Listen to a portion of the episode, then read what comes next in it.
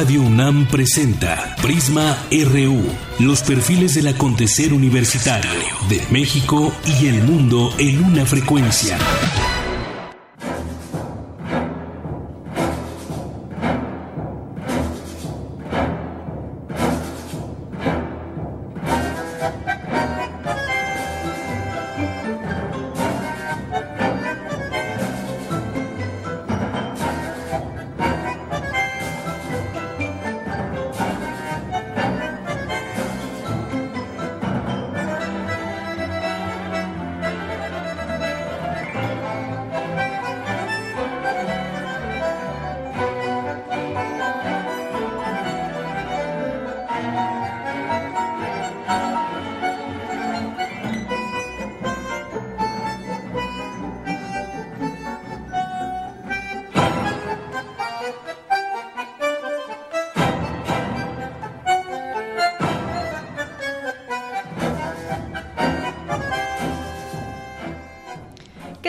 Buenas tardes. Qué bueno que nos acompaña hoy en este martes 4 de julio del año 2017. Qué bien arrancamos con esta música. Eh, recordando al eh, Astor Piazzolla, que murió un día como hoy, 4 de julio de 1992. Nos remontamos a 1929, cuando él tenía apenas ocho años, que su padre Vicente Nonino Piazzolla le regala su primer bandoneón. Diez años después concretó su sueño, que fue ingresar como bandoneonista en una de las grandes orquestas de esos años. Y después la obra de Piazzolla, compuesta por más de mil temas, en la que consigue una singularidad creadora e insoslayablemente argentina. Influye en los mejores músicos del mundo de distintos géneros y esto que escuchamos es eh, la interpretación de Adiós Nonino con la Sinfónica de Cologne y Radio Orquestra de Alemania.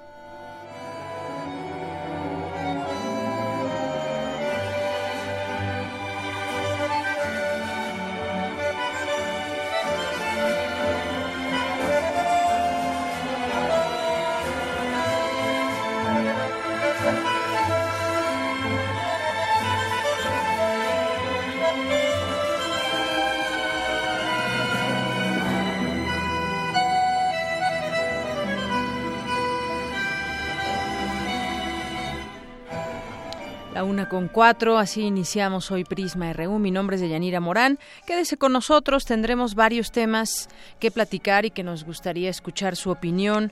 Uno de ellos, y aquí, aquí no dejamos el tema del cambio climático, nos acompañará aquí en la cabina más adelante, por ahí de la 1.30, el maestro Sandro Cervantes, maestro en ciencias biológicas con especialidad en ciencias ambientales, en ciencias ambientales, y que nos va a platicar sobre el cambio climático desde varios ángulos. A mí me gustaría que si ustedes tienen alguna duda, pregunta, pues arránquense a través de nuestras redes sociales en arroba PrismaRU o en PrismaRU desde Facebook o incluso a nuestro teléfono 5536 4339. Somos todo oídos para escuchar sus comentarios y preguntas sobre ese tema que impacta no solo a México, sino a todo el mundo y qué está pasando dentro de todo el tema nacional e internacional con este cambio climático. ¿Qué significa? ¿Por qué hablamos tanto de él?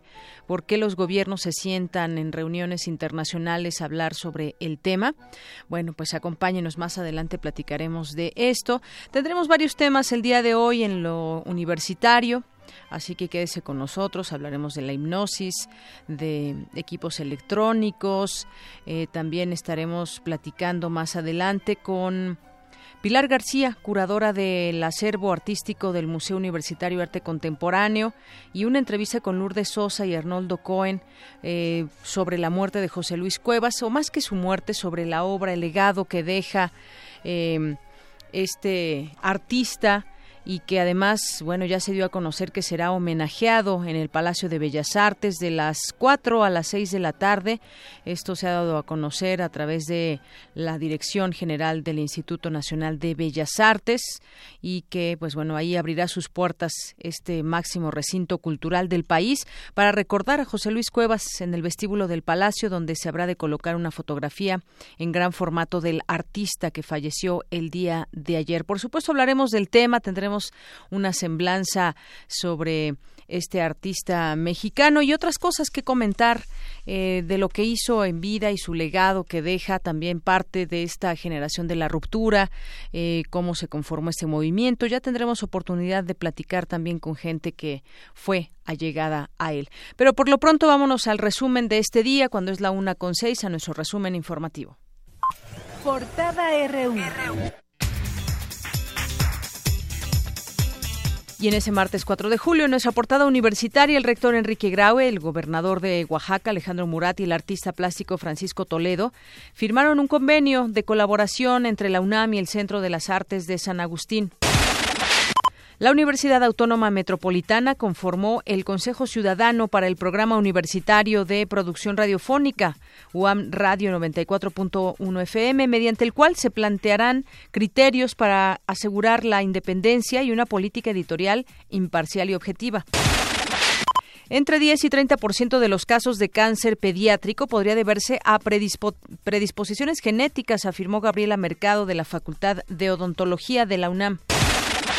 Hoy en nuestra portada nacional, el exgobernador de Veracruz, Javier Duarte, aceptó allanarse a la solicitud de extradición presentada por el gobierno de México por los delitos de peculado, lavado de dinero, delincuencia organizada y uso de recursos de origen ilícito. He decidido allanarme a la solicitud formal de extradición presentada por el gobierno de México con relación a los delitos federales de operaciones con recursos de procedencia ilícita y delincuencia organizada, ya que no cometí tales eh, delitos y es mi deseo así acreditarlo ante el Poder Judicial de la Federación de mi país bueno, un, poco menos sonriente que la última vez que se le vio también en este lugar y sobre todo pues se deslinda de estos delitos, dice que no cometió estos delitos que se le imputan. Y en más información, la Procuraduría General de la República reveló que en el país hay 36 células criminales que pertenecen a nueve cárteles del narco que han extendido sus operaciones a 18 entidades. En tanto, el comisionado nacional de seguridad, Renato Sales, y el jefe de la Policía Federal, Manelik Castilla, pidieron que los estados fortalezcan sus corporaciones policíacas ante el incremento de la violencia en el país. Por su parte, el titular de la Secretaría de Turismo, Enrique de la Madrid, dijo que el incremento de la inseguridad es el único factor que puede poner un freno al turismo.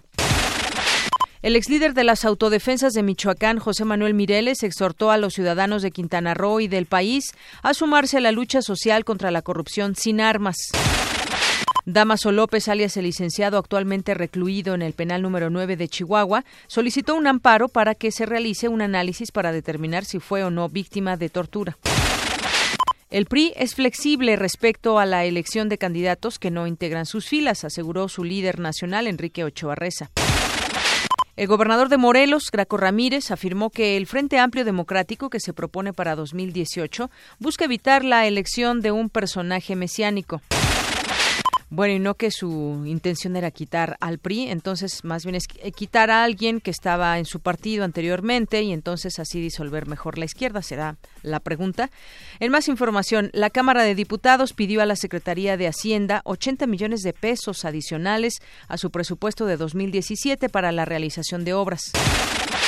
El IMSS dejó de usar sus reservas financieras para cubrir su déficit de operación y por primera vez en siete años reporta un superávit de 6.700 millones de pesos. Por su parte, el ISTE defendió la licitación realizada en 2015 para entregar un contrato de más de 600 millones de pesos a empresas que fueron cuestionadas por sus competidores. El Instituto Electoral de la Ciudad de México presentará este martes en Asamblea el segundo escenario de la división de circunscripciones para las próximas alcaldías. En los próximos 12 meses, el gobierno capitalino pondrá en marcha siete nuevos corredores de transporte que atravesarán vialidades como Tlalpan, Eje 8 Sur y Javier Rojo Gómez, entre otras. La Ciudad de México amaneció con lluvia y granizo. El Servicio Meteorológico Nacional pronostica que habrá tormentas por la tarde en el sur, oriente y poniente de la capital del país. Hoy en Economía y Finanzas, de acuerdo con el INEGI, el 45.6% de las unidades económicas que realizaron trámites durante el 2016 percibió al menos una, un acto de corrupción. La inversión en obra pública registró su mayor reducción de los últimos 22 años entre enero y mayo de 2017. Este indicador sumó poco más de 231 millones de pesos, una reducción de 20.7% anual. En la semana que terminó el 30 de junio, el Banco de México registró una disminución en las reservas internacionales de 261 millones de dólares. Hoy en nuestra portada internacional, el régimen de Corea del Norte aseguró este martes que probó con éxito un misil balístico intercontinental capaz de alcanzar cualquier parte del mundo. Tras esta acción, el presidente estadounidense Donald Trump urgió a China a tomar medidas decisivas contra Norcorea para acabar con esta tontería de una vez por todas.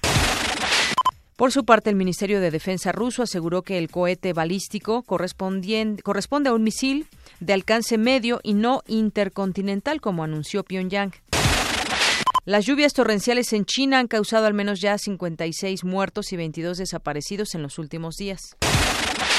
Nos vamos ahora con el avance que nos tendrá mi compañero, que nos tiene mi compañero Eric Morales. ¿Qué tal, Eric? Buenas tardes. ¿Qué tal, Deyanira? Muy buenas tardes. La oposición venezolana anunció que realizará un plebiscito el próximo 16 de julio para conocer si los venezolanos están de acuerdo o no con la convocatoria del presidente Nicolás Maduro a una asamblea constituyente. Los detalles más adelante.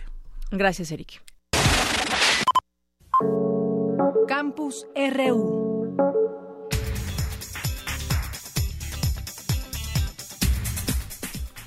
Es la una con trece minutos. Gracias por estar con nosotros. Entramos a nuestro campus RU de este día. La UNAM firmó un convenio de colaboración con el Centro de las Artes de San Agustín, allá en Oaxaca, para establecer un programa de formación de docentes en artes y diseño. Mi compañera Cristina Godínez nos tiene la información. Adelante. De Yanira, auditorio de Prisma RU. Interesados en el rescate y preservación de la riqueza cultural y artística de Oaxaca, la UNAM, a través de la Facultad de Artes y Diseño, el Centro de las Artes de San Agustín y el Gobierno del Estado firmaron un convenio de colaboración. El propósito es establecer un programa de formación de docentes en artes y diseño, realizar programas de servicio social, así como propiciar el intercambio de artistas a partir de estrategias de movilidad académica y estudiantil. En la ceremonia participaron el rector Enrique Graue, el artista plástico Francisco Toledo y el gobernador de Oaxaca Alejandro Murat. Escuchemos al rector de la UNAM. Indudablemente hemos de aprender de las técnicas del maestro Toledo y la Casa de Arte San Agustín para poder crear un nuevo México, una nueva cultura y una nueva forma también de crear arte en nosotros. Y nos complementaremos en los procesos educativos. También compartiremos con ustedes, con la Casa de Arte San Agustín, los conocimientos y las capacidades de la Facultad de Arte y Diseño para poder finalmente crear docentes y de estructura académica y generar maestrías y doctorados. El doctor Enrique Grague señaló que con dicho convenio se complementan los procesos educativos de ambas instituciones. Por su parte, el gobernador oaxaqueño expuso que se busca que a través de programas educativos de la Universidad Nacional se establezcan esquemas innovadores para impulsar las artes gráficas y los textiles que la entidad ha aportado al mundo. También anunció que para fortalecer la presencia de la UNAM en el Estado, se le donará el edificio de la antigua sede del Poder Judicial. Comentó que también se analiza la posibilidad de que esta casa de estudios, junto con la Universidad Autónoma Benito Juárez de Oaxaca y el Sistema de Universidades Estatales de Oaxaca, establezcan un nuevo campus en el Estado. Deyanira, este es mi reporte. Buenas tardes. Buenas tardes, muchas gracias, Cristina Godínez. Vamos ahora con esta información de mi compañera Ruth Salazar. Con sistemas de información geográfica, investigadores de la UNAM ubican sitios para residuos de construcción. Mi compañera Ruth Salazar nos tiene los detalles. Ruth.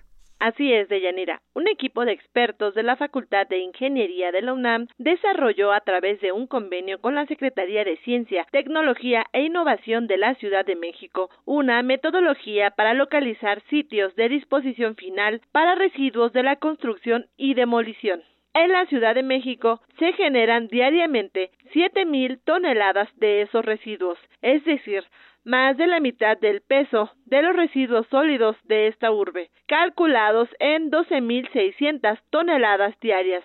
Aunque existe una norma ambiental que establece la clasificación y su manejo, aún se tiran de manera clandestina en lugares prohibidos, como carreteras, barrancas, suelos de conservación y áreas naturales protegidas. Constantino Gutiérrez, académico de la Facultad de Ingeniería de la UNAM, calcula que solo alrededor del 40% se dispone de manera adecuada, lo que causa problemas ambientales y de seguridad para los ciudadanos.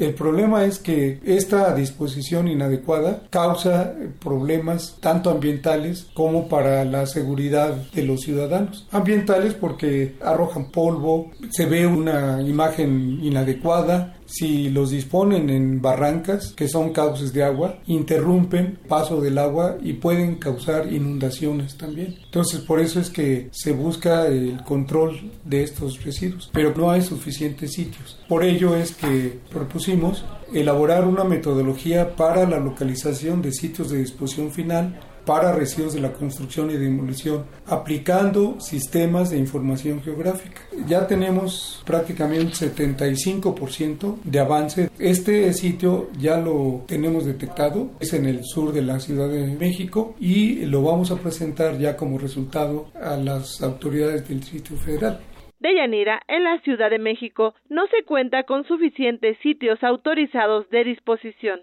solo hay uno en la delegación Xochimilco y una empresa privada en la delegación Iztapalapa. En cuanto a las tres alternativas ubicadas por el equipo universitario, Gutiérrez expuso que el sitio elegido debe contar con un área suficiente para una vida útil de al menos 10 años, ser accesible, con vías de comunicación y una topografía lo más regular y plana posible, que no sea inundable ni área de reserva natural subrayó. El anteproyecto de los universitarios considera que el sitio de disposición estará conformado por celdas de 3 metros de altura que se irán formando a partir del material del desecho. Hasta aquí el reporte de Yanira. Buenas tardes. Gracias, Rod. Muy buenas tardes. Vamos ahora con Dulce García. En la antigüedad, la hipnosis estuvo presente como un elemento de sugestión a cargo de personas que tenían alguna clase de poder, como magos, sacerdotes, gobernantes y curanderos. A continuación, mi compañera Dulce García nos presenta la siguiente información.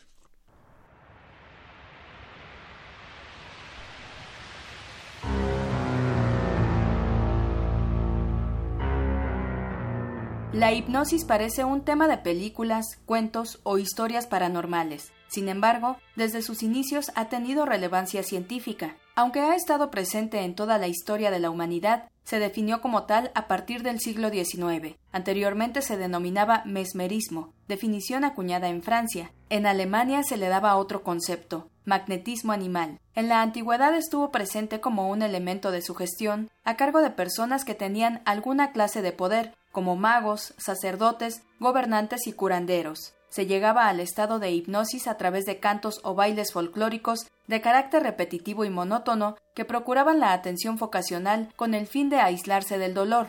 La hipnosis es un estado diferente de conciencia que se caracteriza por una alta sugestión de la persona, que durante el proceso hipnótico aparentemente está dormida, pero mantiene su conciencia y relaja las defensas del yo, es decir, pone menos resistencia a lo que se le está diciendo, lo que le permite tener una mayor facilidad en el aprendizaje e incluso se han dado casos en los que se pueden alterar las reacciones autónomas del cuerpo, por ejemplo, para el control y el manejo del dolor pero no cualquier persona es susceptible de hipnosis. El doctor Manuel González Oscoy, académico de la Facultad de Psicología de la UNAM, explica por qué.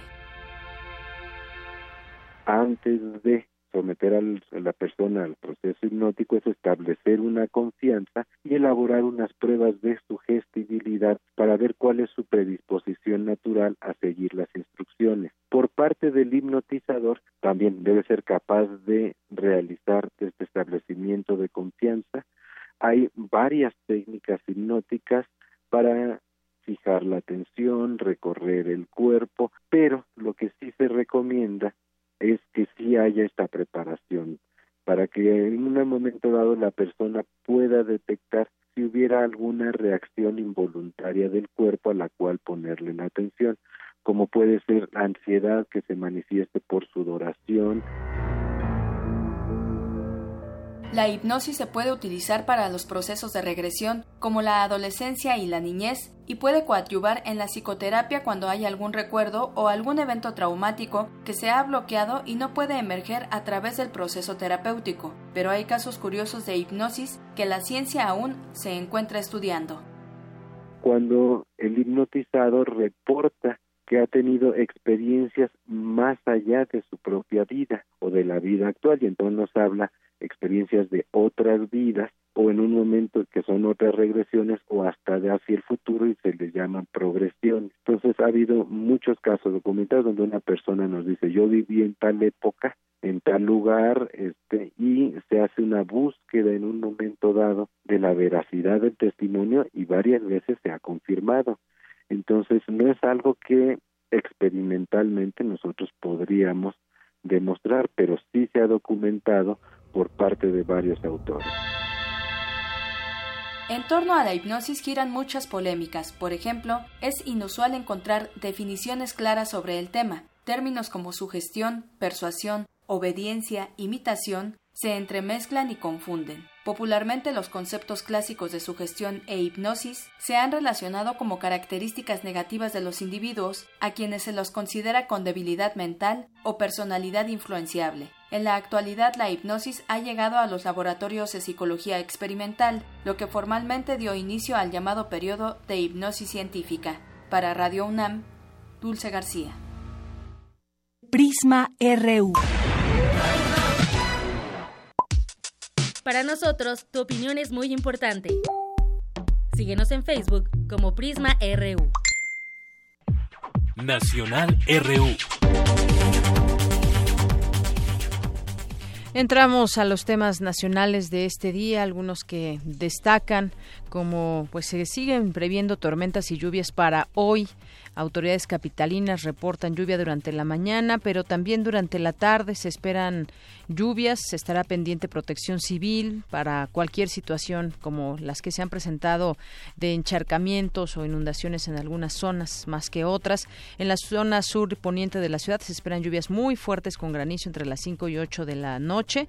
El Servicio Meteorológico Nacional pronosticó para hoy también tormentas muy fuertes en zonas de Michoacán, Guerrero y el Estado de México también en Chihuahua, Durango, Sinaloa, Nayarit. Bueno, pues temporada de lluvias al final de cuentas. Jalisco, Colima, la propia Ciudad de México, Morelos, Puebla, Veracruz, Tabasco, Campeche, Yucatán, Oaxaca y Chiapas. Bueno, pues muchos muchos estados que eh, se están viendo, pues no sé si decir afectados, sí, porque a veces muchas veces no se tiene no se tiene eh, pues la, la rapidez para actuar y evitar algunas algunos desastres eh, muchas veces los desastres naturales, pero muchas veces también tiene que ver con eh, pues cómo se preparan las personas y las autoridades para enfrentar este tipo de situaciones que todos los años pues estarán presentes para toda la vida las lluvias.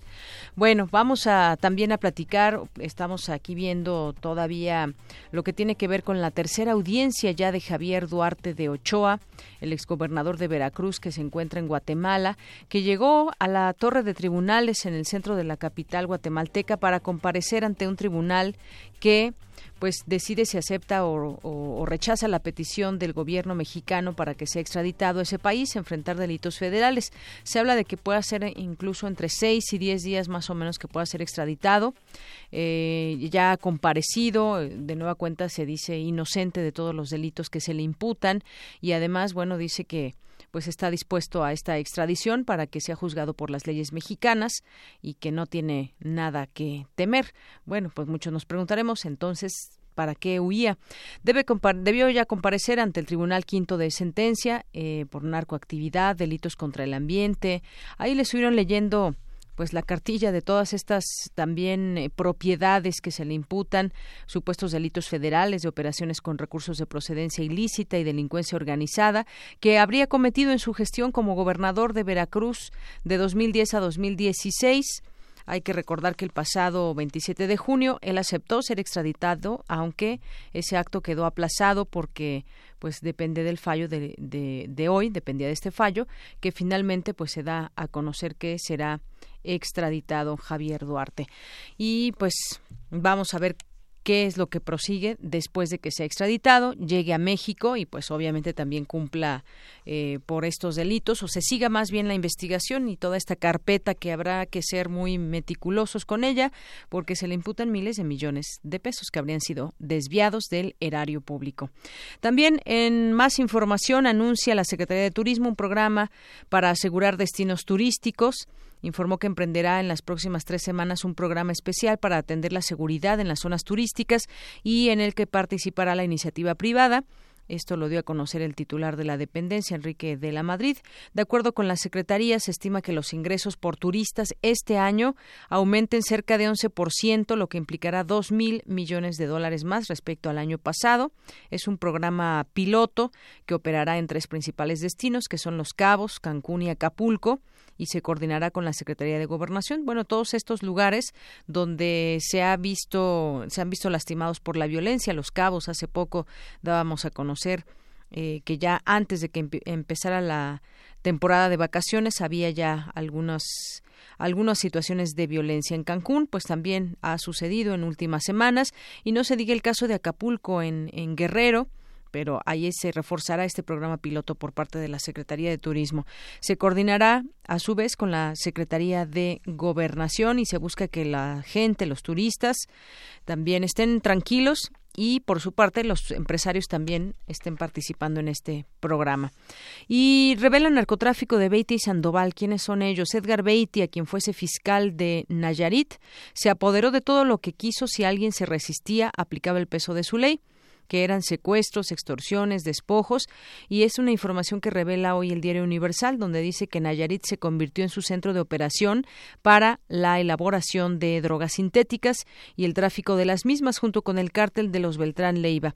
La trayectoria de este eh, fiscal se desarrolló a partir o a la par más bien del actual gobernador Roberto Sandoval. El fiscal comenzó como director de tránsito y vialidad en el municipio de Tepic. Cuando Roberto Sandoval fue alcalde, luego del 26 de agosto de 2009, lo designó secretario de Seguridad Pública y de ahí llegó ahora hasta estar operando con el narcotráfico, según se revela a través de esta investigación.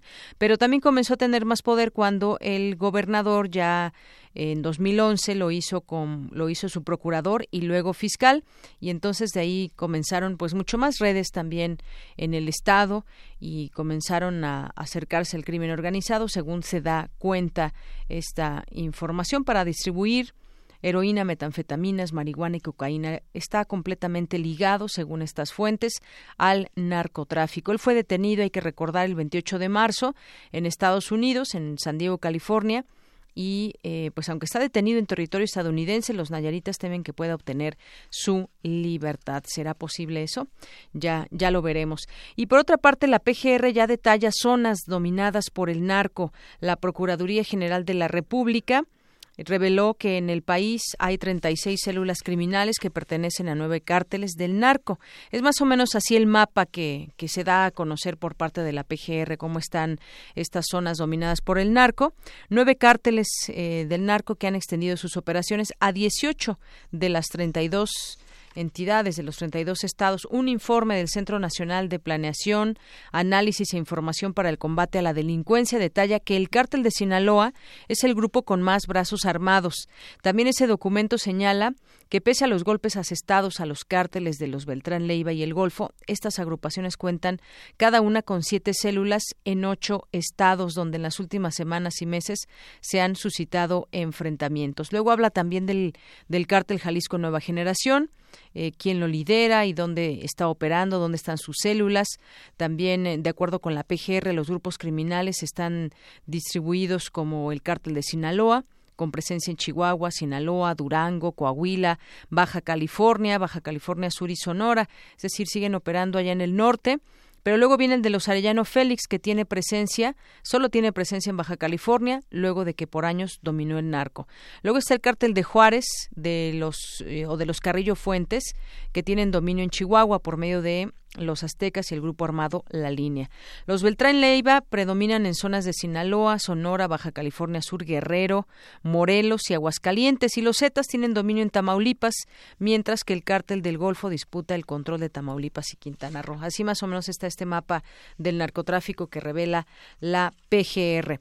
Y en otros temas que tienen que ver con pues con corrupción también y ¿Y cómo afecta esta a las empresas? Bueno, ocho de cada diez empresas en México perciben actos frecuentes de corrupción por parte de servidores públicos, esos que trabajan muchas veces en el gobierno y que se embolsan el dinero de la gente o de lo que está destinado a programas y a tratar de destacar en pues en las cosas necesarias de un estado. Vamos a escuchar esta información que nos preparó mi compañero Abraham Menchaca. Adelante, Abraham.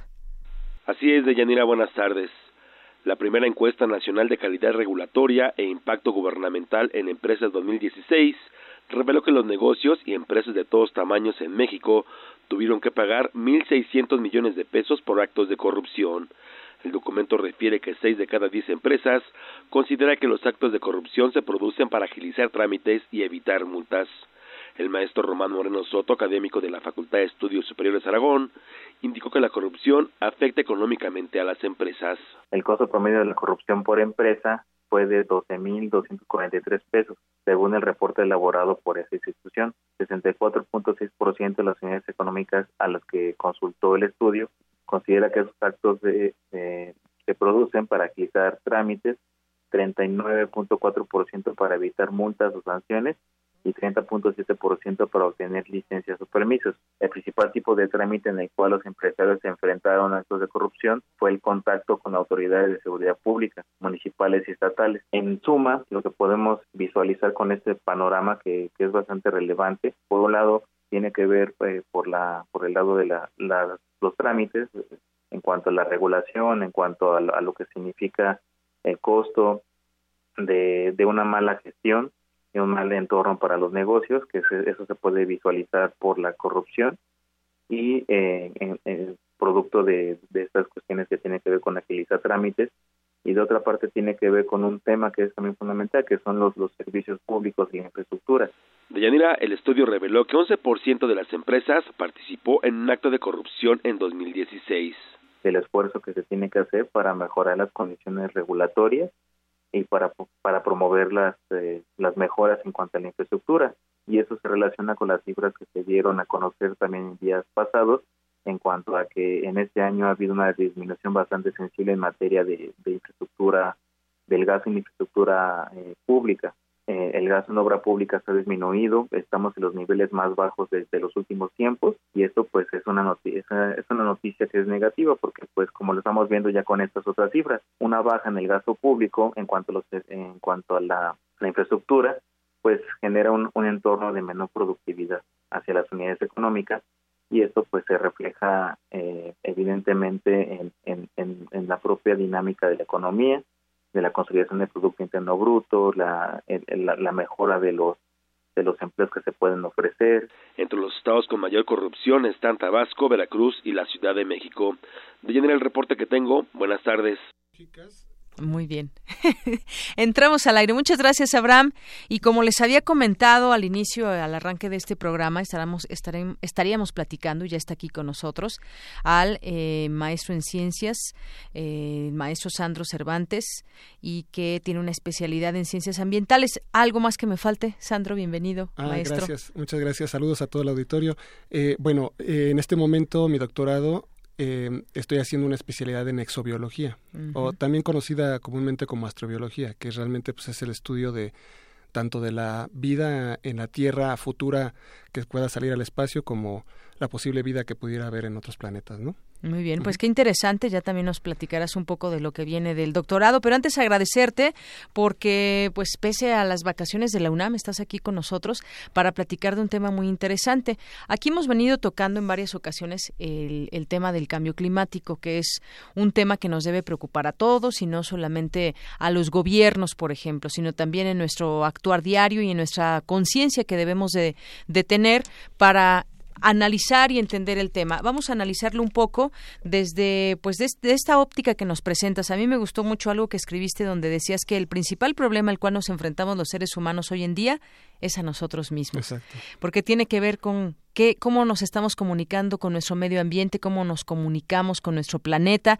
Introdúcenos un poco a este tema, maestro Sandro, sobre el cambio climático, desde la perspectiva, eh, sobre todo, que tú analizas al cambio climático. Ok, eh, digo, yo les agradezco muchísimo también esta oportunidad de, de comunicación y de que, y de que podamos llegar ahora sí que a la población porque ese es el principal problema también. Esto es lo que tenemos, ¿no? O sea, lo que tú dices, ¿no? De que nosotros somos el principal problema y también otro problema que tenemos es que la información que generamos no llega a todos.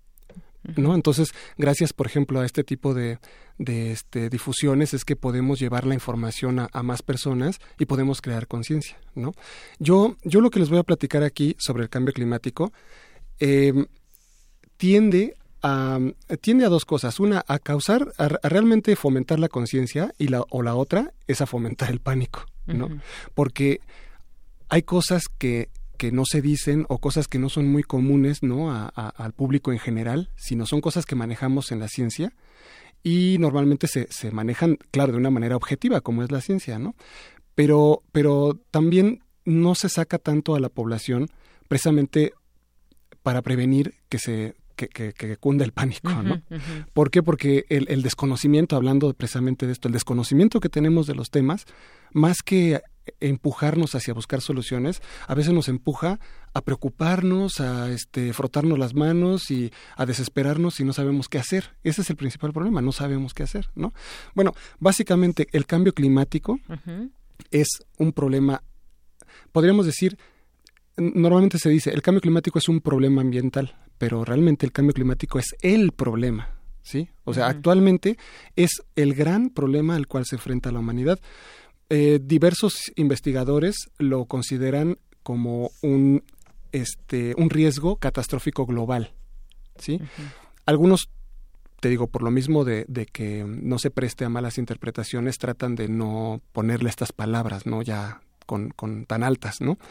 Pero, pero pues realmente eh, eh, sí es un riesgo y, y- y, bueno, tenemos que entenderlo, ¿no? Catástrofe la podemos entender como, como algo que nos, que lleve a la población a, a un daño muy fuerte, ¿no? Hay muchas definiciones de catástrofe, por ejemplo, podemos encontrar que catástrofe la consideran eventos que causan al menos 10 millones de muertos o 10, eh, 10 billones de dólares en daños, ¿no? O sea que serían 10 mil millones para nosotros, ¿no? Hay otras en las que se considera que son eventos en los cuales muere el 10% o más de un cuarto de la población. Estamos hablando de que si la población mundial somos cerca de 7.500 millones de habitantes, el, el 10%, pues estamos hablando de 750 millones de personas, ¿no? O sea, esto quiere decir siete veces más de todos los que vivimos en México. ¿no? Por ejemplo, eso, eso ya es una catástrofe. Así es. Eh, o también de repente la llegar a considerar como eventos que eliminan permanentemente la capacidad que podría tener la civilización humana para poder establecerse fuera de la Tierra, ya sea en el espacio o otro planeta. ¿Por qué? Porque la Tierra es finita. O sea, tarde o temprano los recursos de la Tierra y la misma, eh, las mismas condiciones habitables de la Tierra van a llegar a, a su fin o van a empezar a deteriorarse. ¿Por qué? Por la evolución normal de- del, del cosmos. Es decir, por esa evolución normal del cosmos, es decir, que el cambio climático también es parte de este desgaste, pero yo diría, y ahí te pregunto, tú eres el experto, ¿podríamos detener o, o frenar este tipo de situaciones que están pasando, como el incremento de la temperatura y además todo lo que puede provocar el cambio climático, que es eh, pues extinción de especies, incluso afecta, por ejemplo, a la, a la alimentación, porque dónde se van a sembrar si ya no cae, hay lluvia en algunos lugares, hay sequías y suceden este tipo de cosas, vamos cambiando los, Sí. los, los habitantes de este mundo, esa situación natural también. Por eso es que el cambio climático se considera un riesgo catastrófico global. Ahí van las otras dos palabras, riesgo y global. sí. ¿Por qué global? Porque no nada más afecta a un país o a una región, afecta a todo el mundo, a todos los países, ¿no? Y es un riesgo porque el cambio climático avanza, se incrementa, por un lado.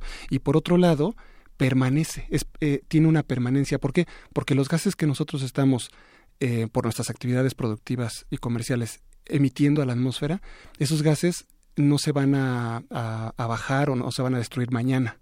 sino van a durar eh, por ejemplo, el CO2 tiene una duración en la atmósfera de aproximadamente entre 100 y 200 años, más o menos. Y eso es el CO2. Estamos hablando de que hay una variedad de gases de efecto invernadero, gases que pueden durar 35 mil años, por ejemplo.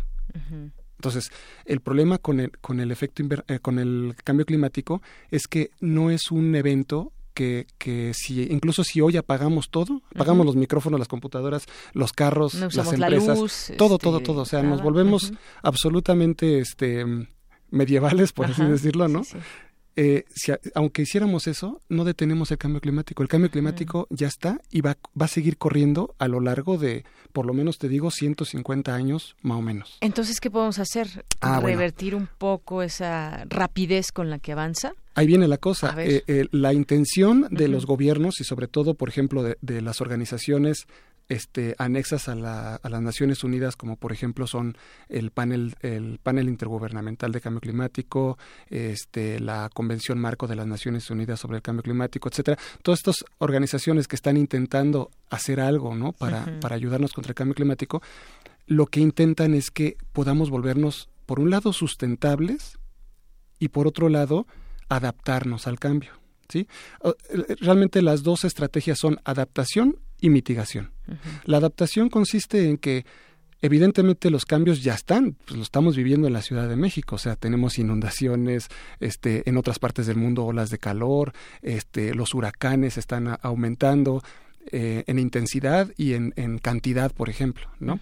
Eh, tenemos que encontrar la manera de adaptarnos a todos estos cambios para que para minimizar el, el, impacto sobre la población y sobre los bienes de la población, ¿no? Esa es una.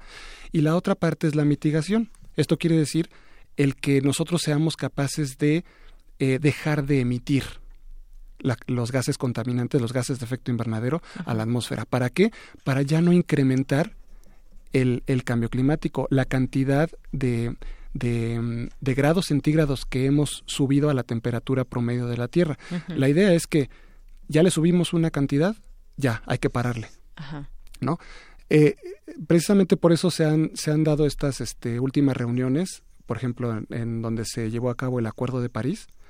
¿Por qué? Porque lo que se, se requiere es que no lleguemos a los dos grados centígrados. ¿no? Ahorita en este momento, en cálculos de, de la NASA, más o menos estamos como en punto 99, un grado, de un grado a 1.1 grados es lo que hemos subido a la temperatura promedio de la Tierra.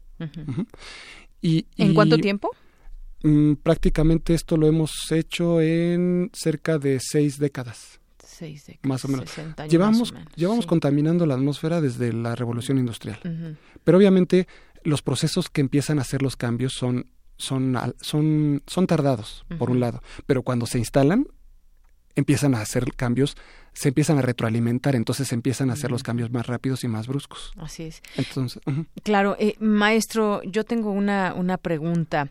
Eh, ¿Cómo nos está afectando? Porque mucha gente dice, bueno, y, incluso el propio Donald Trump que dice que no existe y todo esto es una invención, pero mucha gente dice, ¿qué es eso del cambio climático? ¿Cómo me está afectando? Yo no me doy cuenta que en mi vida cotidiana me esté afectando, eso dicen.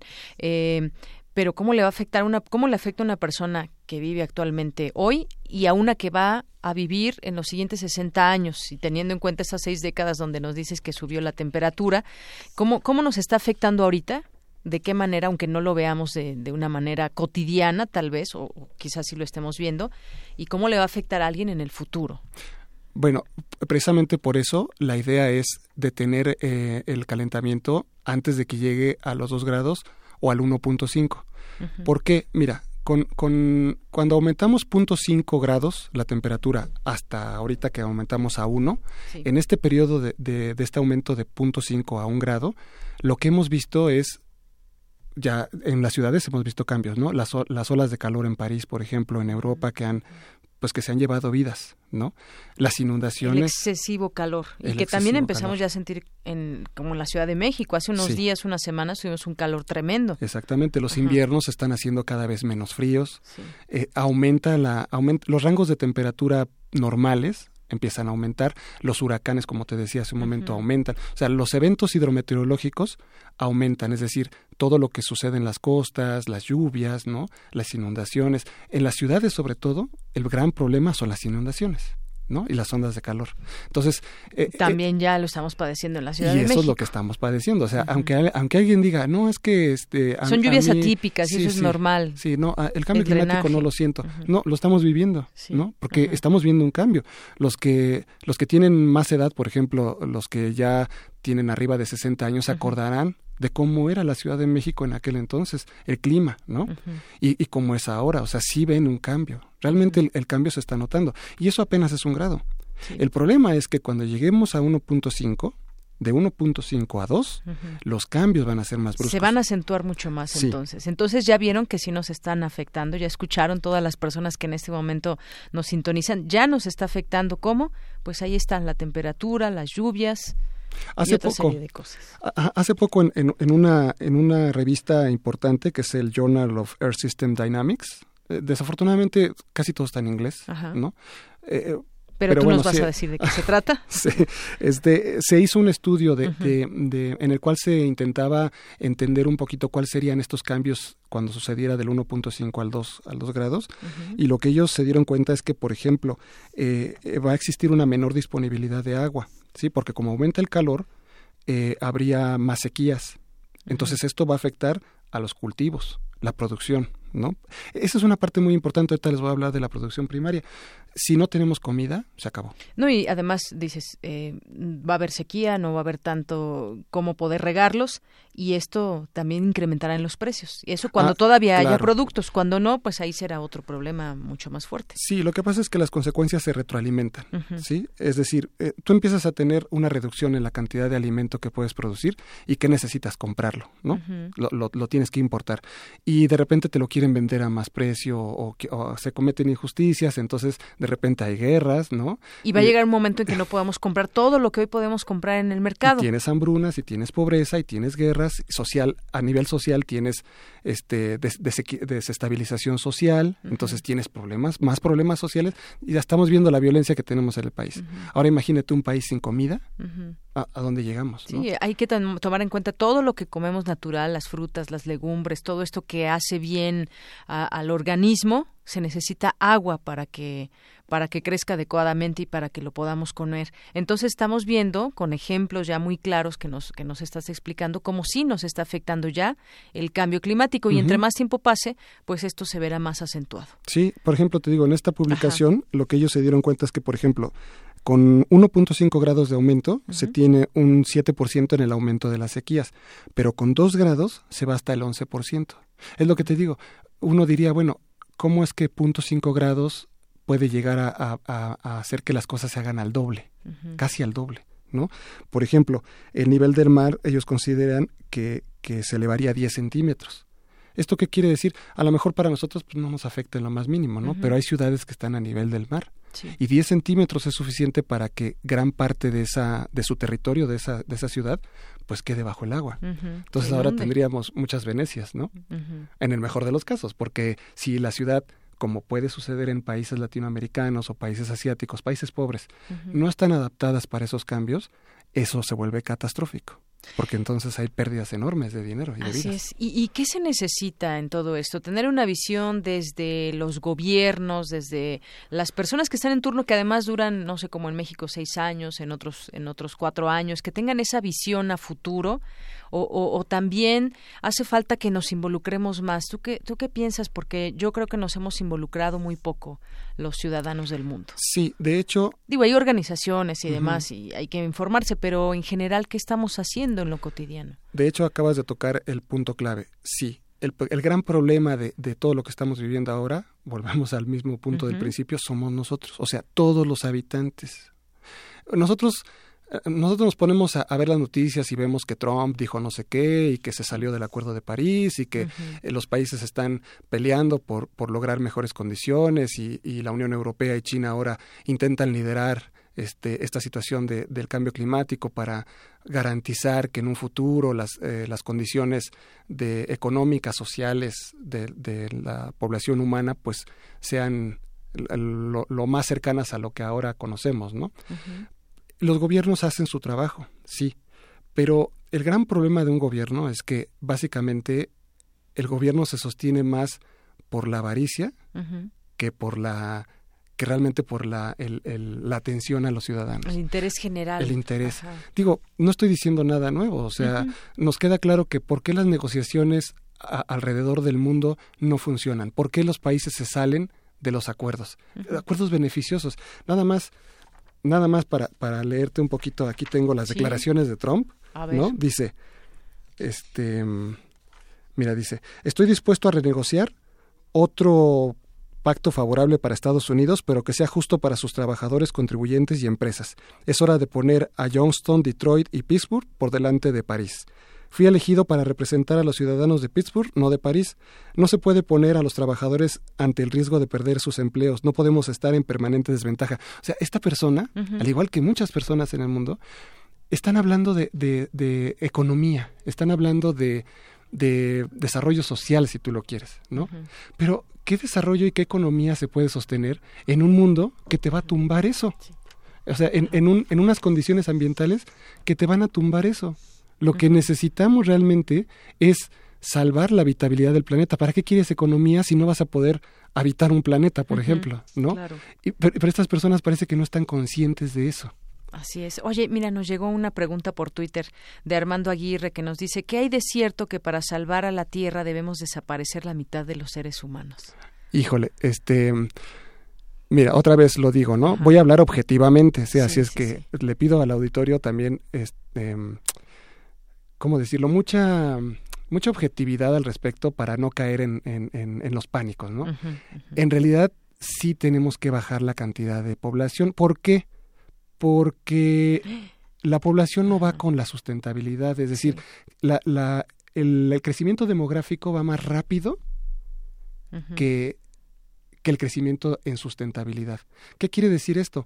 Que aun cuando, cuando todos las, los habitantes del planeta nos volvamos 40%, mm, 60% sustentables, incluso 100% sustentables, no podemos seguir creciendo a este ritmo. ¿Por qué? Porque aun cuando tengamos ese nivel de sustentabilidad, los recursos de la Tierra son finitos.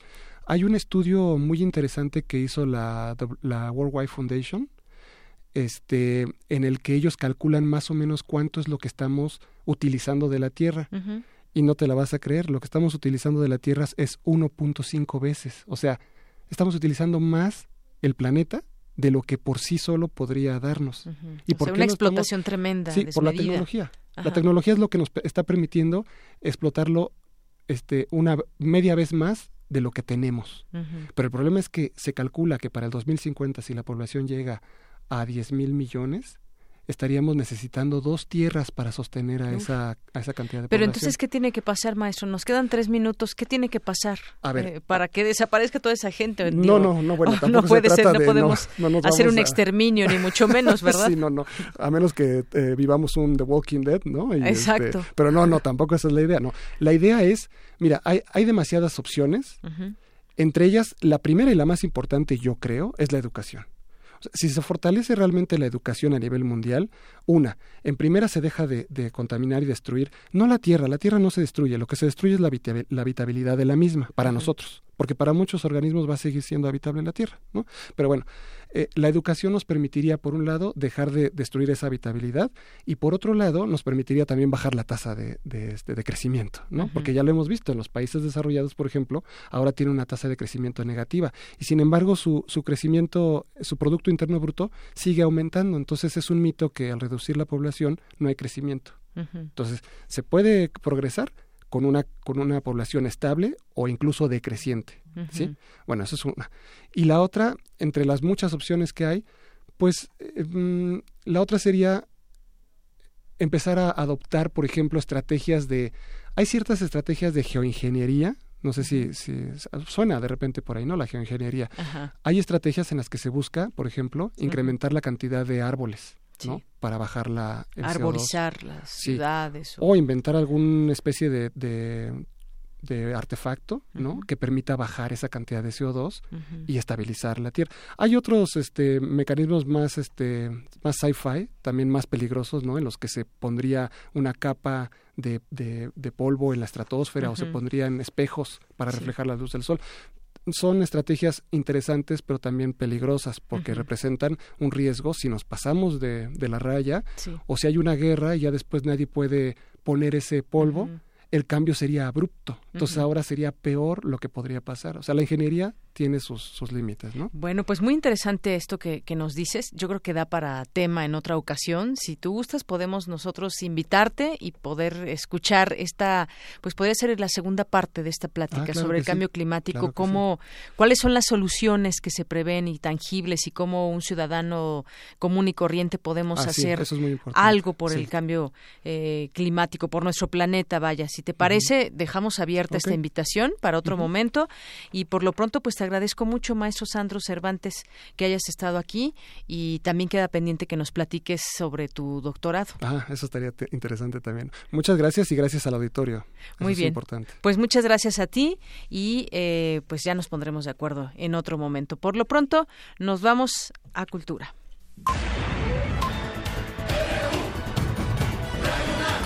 Prisma RU.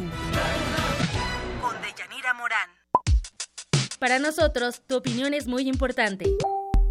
Síguenos en Facebook como Prisma RU. Arte y cultura.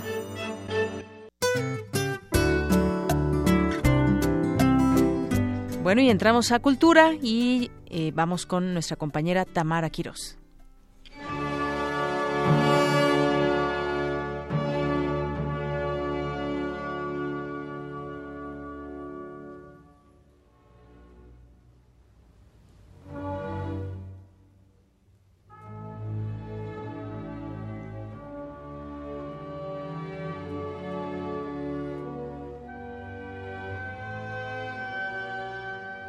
Beethoven no fue un compositor que se dedicara a escribir música sacra especialmente, pero sus últimos trabajos destacan por tener un gran carácter espiritual. Amigos de Prisma RU, esta tarde nos acompaña Serva Dinish, director titular de la Orquesta del Teatro de Bellas Artes, con la que ha dirigido la Gala Wagner y Gala Strauss, pero hoy nos hablará de la Misa Solemne en Re mayor de Beethoven. Maestro Dinish, bienvenido. Hola, buenas tardes. Una de las mejores composiciones de Beethoven, pero ¿qué nos puede decir al respecto? ¿Qué nos espera en el próximo concierto? Sí, es, es una obra muy interesante. Beethoven mismo dijo que es la obra mejor que él escribió en toda su vida. No es tan famosa como la novena de Beethoven o como la ópera Fidelio, pero tiene un gran valor como la música sacra y tiene eh, nivel de ejecución muy alto y es muy difícil para todos que hacen esto para la orquesta, para el coro, para, solistas. Es una obra absolutamente al, top de nivel de música sacra. Muchos lo, lo, definen como una obra monumental. ¿Qué, ¿Qué, dificultad tiene para una orquesta interpretar esta obra, maestro? Está, está sobre todo el nivel técnico, el nivel rítmico, es um, muy alto y para una orquesta tocar juntos, tocar uh, muy, uh, estas fugas que son famosas como dos fugas más difíciles en la historia de música, en Gloria y Credo, y también juntar todo eso con el coro, con los solistas, es un gran reto para orquesta. Claro, es, es una obra que originalmente iba a estrenarse el 9 de marzo de 1820, o sea, estamos hablando de tiempos eh, memorables, pero no fue terminada a tiempo y se estrenó un 7 de mayo de 1824, cuatro años después, estamos hablando también de esa dificultad misma que, que tuvo Beethoven, ¿no? Sí, es, una de las últimas obras de Beethoven no nos olvidamos siempre que él era sordo. Eso es, es una cosa impresionante cómo salió una obra tan buena de una persona que no pudo oír su música, que solo, solo, pudo leer la cabeza. Y sobre todo porque Beethoven, como usted dijo, no era famoso para escribir la música sacra, era mucho más famoso para escribir la música sinfónica. Eh, la escribió casi siete años siete años de un, un, trabajo de correcciones, hay unas, hubo unas versiones no muy buenas y, y Beethoven siempre corrigió su trabajo hasta, hasta 1824 cuando se estrenó esta obra. Maestro, ¿por qué escoger esta obra para interpretarla en un lugar tan majestuoso como el Palacio de Bellas Artes? Mira, Palacio de Bellas Artes, eh, tengo que decir, yo como llego de Europa, desde Europa, Palacio de Bellas Artes, así de fuera, parece como una gran iglesia, sobre todo una gran iglesia ortodoxa, y, y, también tiene una acústica maravillosa, casi como una iglesia, y por eso hacer esta obra uh, va a sonar muy bien, va a verse muy bien, y es por eso también mi idea siempre es exigir la orquesta, exigir el coro. Tenemos una muy buena orquesta, muy buen coro y hacer estas obras que no son la ópera, pero con que, que necesitan un nivel muy alto técnico, siempre para mejorar el nivel de estos dos grupos artísticos. Muy bien, ¿a partir de cuándo podremos disfrutar de la misa solemne en re mayor de Beethoven? Sí, hay dos funciones, día 6 de julio a las 20 y día 9 de julio a las 17. 6 de julio a las 8 de la noche y el 9 de julio a las 5 de la tarde. Así es. Maestro, ya para finalizar, este 6 de julio, ¿quién más lo acompaña en este concierto o en la interpretación de esta obra?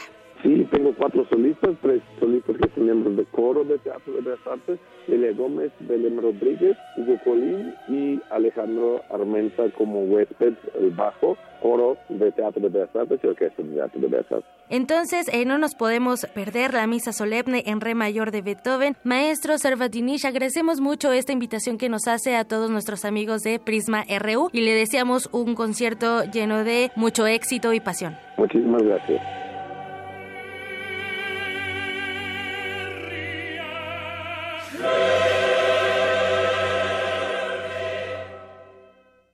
Prisma RU. Un programa con visión universitaria para el mundo. ¿Dudas o comentarios? Escríbenos al correo electrónico prisma.radiounam@gmail.com. Ballets de todos los tiempos. Música medieval, barroca, moderna. Los sonidos que hacen mover al cuerpo en un solo programa. Diáspora de la danza. Lunes a viernes a las 6.40 de la mañana y su retransmisión a las 3 de la tarde. Por el 96.1 de FM. Radio UNAM.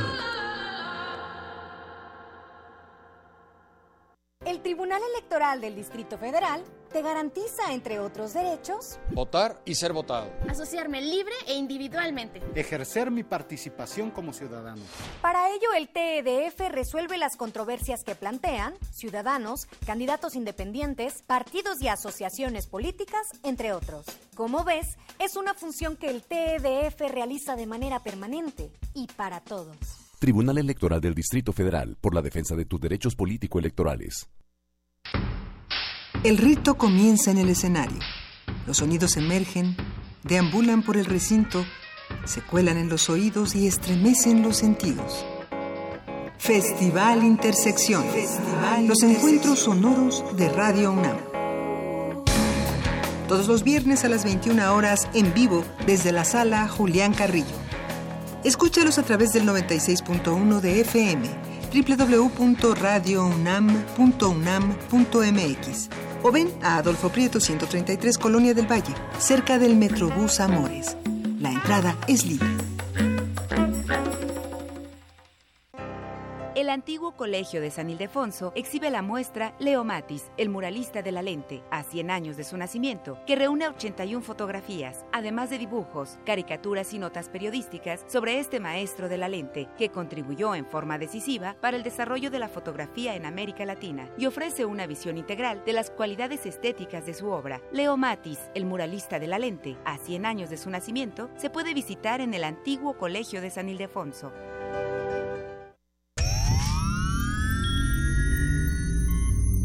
Hemos visto historias que definen la identidad de una época. Sentimos los trailers, la fila de las palomitas, los créditos y el número de los asientos. Nos gusta el cine. Todo, todo el cine. Y queremos platicar, debatir y discutir sobre él. De retinas. Un horizonte sonoro para vivir el cine. Martes. 21 horas. Por el 96.1 de FM. Radio UNAM. Prisma RU. Un programa con visión universitaria para el mundo. Continuamos, regresamos aquí en Prisma RU. Gracias a las personas que nos están siguiendo en www.radiounam.unam.mx y a quienes nos siguen a través de nuestras redes sociales en arroba Prisma RU y Prisma RU en Facebook. Muchas gracias por estar aquí con nosotros y gracias a los que han participado también a lo largo de esta emisión. Saludos a Alejandro Cardiel. Eh, también nos dice por aquí eh, Ayala, C. Ayala Sánchez, muchas felicidades por el programa. y algunas preguntas de Armando Aguirre sobre el tema del cambio climático que estábamos platicando. Armando Cruz, muchas gracias. Andrea González y todas las personas que se vayan sumando a esta red social. Son las dos con cinco minutos y vamos a, es momento de empezar a hablar, hablar no solamente en sí de la muerte del pintor, dibujante, grabador, escultor e ilustrador José Luis Cuevas, ocurrida el día de ayer a sus 80 años, y sino también hablar de, de su legado artístico, qué significó. Sabemos que pues fue parte de la generación de la ruptura, pero pues qué, quién fue, qué rompió con esta, eh, esta generación, por qué lo hizo él junto con otros artistas, por supuesto. Vamos a platicar de ello. Ya tengo en la línea telefónica a Pilar García, ella es curadora del acervo artístico del Museo Universitario Arte Contemporáneo. Ella estudió la licenciatura en Historia del Arte y la maestría Estudios de Arte en la Universidad Iberoamericana. Ha publicado diversos ensayos en catálogos y revistas, especializándose en el trabajo de archivo del arte mexicano de los años 60 y 70, arte contemporáneo contemporáneo, así como la primera mitad del siglo XX. ¿Qué tal, Pilar? Te saludo con muchísimo gusto. Muy buenas tardes. ¿Qué tal? Buenas tardes. Muchas gracias por, eh, la invitación. Pues yo decía, hablemos de, del legado que deja José Luis Cuevas en todos estos años y en donde ¿Qué podemos hablar? ¿Rompió con estereotipos? ¿Qué es lo que nos transmitió a través de su arte? Mira, yo considero que realmente José Luis Cuevas es un artista fundamental dentro del arte mexicano, cuya postura siempre dio eh, pie, al debate, ¿no? Él era un apasionado de su arte y también, también era un gran rebelde. Eh, yo creo que lo que más lo caracterizó también es, fue esta postura rebelde que siempre estaba causando escándalo dentro de los medios. Y bueno, yo creo que algo que también fue muy importante es que él realmente se sintió muy aparte de toda esta narrativa del muralismo y bueno, como esta generación que era más joven, que más joven a partir de los años 50, pues realmente quiso romper con toda esta eh, muralismo formal y también ideológico que nos daba esta Escuela Mexicana de Pintura. Y estaba proponiendo otro nuevo tipo de figuración. Eh, la figuración que él estaba proponiendo era una figuración muy poco conocida en México que tenía que ver con lo grotesco, que tenía que ver, que ver mucho con la literatura y con esta creación de seres deformes que finalmente eran vehículo para denunciar como esos problemas existenciales y esos problemas que aquejaban mucho a la gente que estaba fuera de, la sociedad, ¿no? Entonces, bueno, yo creo que su dibujo es lo más importante para, para ver, es esta parte, esta nueva beta que tiene sobre los deformes, sobre lo grotesco, que lo hace también tanto en la pintura como en la escultura y como en el dibujo, ¿no? Así es, un dibujo que es lo más importante. Decía, sí, esta incursión en, lo que se ha llamado el neofigurativismo, ¿no? Que se puede encontrar en su obra. Sí, sí, bueno, y finalmente, bueno, fue un artista que también eh, primero fue en Estados Unidos, este, bueno, y después vino a México ya en los años 60 para consolidarse ya como uno de los otros, uno de los otros grandes pintores del arte mexicano, ¿no? Y también creo que algo que es muy importante en él es que abrió también eh, que en los años 60 estaban ligados a un cambio de, en el consumo del arte. Y me estoy refiriendo especialmente a su mural efímero que hizo en la zona rosa, donde él estaba proponiendo hacer una pieza sobre un anuncio espectacular, eh, que la zona rosa era el lugar privilegiado para estos nuevos circuitos artísticos en los años 60, y lo que él estaba proponiendo es ver al arte no de una manera tan seria, sino apropiarse de estos recursos que tiene la publicidad y convertir el arte en un espectáculo, ¿no? Que creo que también son de los, los cambios paradigmáticos que tiene el arte contemporáneo. Y bueno, él lo, lo incursionó en México muy, a muy temprano momento, en los años 67, y creo que eso también eh, hizo que su, su arte también se consumiera de una manera distinta. Así es, y también pues su personalidad reflejada en, en su obra, muchas veces en esos rostros, en esas figuras que planteaba a través de, de, su obra artística. Él en algún momento decía, lo que busco es que hasta el último momento de mi vida no se pierda mi vocación por el arte, quiero trabajar todos los días hasta que el último dibujo aparezca y bueno, pues siempre involucrado en todos estos temas, además de que lo, los escribía también, hay que recordar que tuvo varios espacios eh, periodísticos donde también pues narraba parte de su parte de su obra también eh, escrita, digamos. Sí, y bueno, y también participó en, los años 60 en varias en varias revistas, en la revista Snow, en, en, el Corno Emplumado, por ejemplo, o en Crononauta, ¿no? Entonces, bueno, siempre fue también como muy activo y abierto a la participación con otros artistas de su generación, con Manuel Felgueres, con uh eh, con toda esa generación que también rompió con esta idea de que el artista creaba de una manera individual.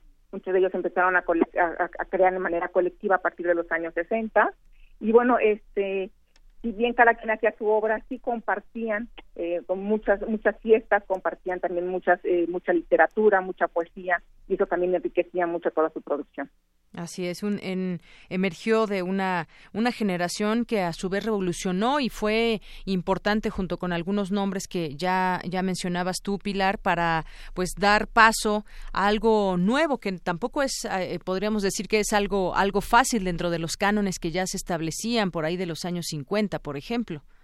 Claro que no era fácil porque finalmente el Estado seguía eh, patrocinando lo que era el arte, el, muralismo, ¿no? Este arte nacionalista el Estado, a pesar de que ya había un lenguaje un poco desgastado, eh, pues finalmente seguía patrocinando en los edificios ese tipo de muralismo, ¿no? Entonces, bueno, pues finalmente ellos sí se quejaron siempre de la, la falta de apoyo oficial. Y por eso mismo, por esa misma falta de apoyo oficial, tuvieron que abrirse nuevos caminos.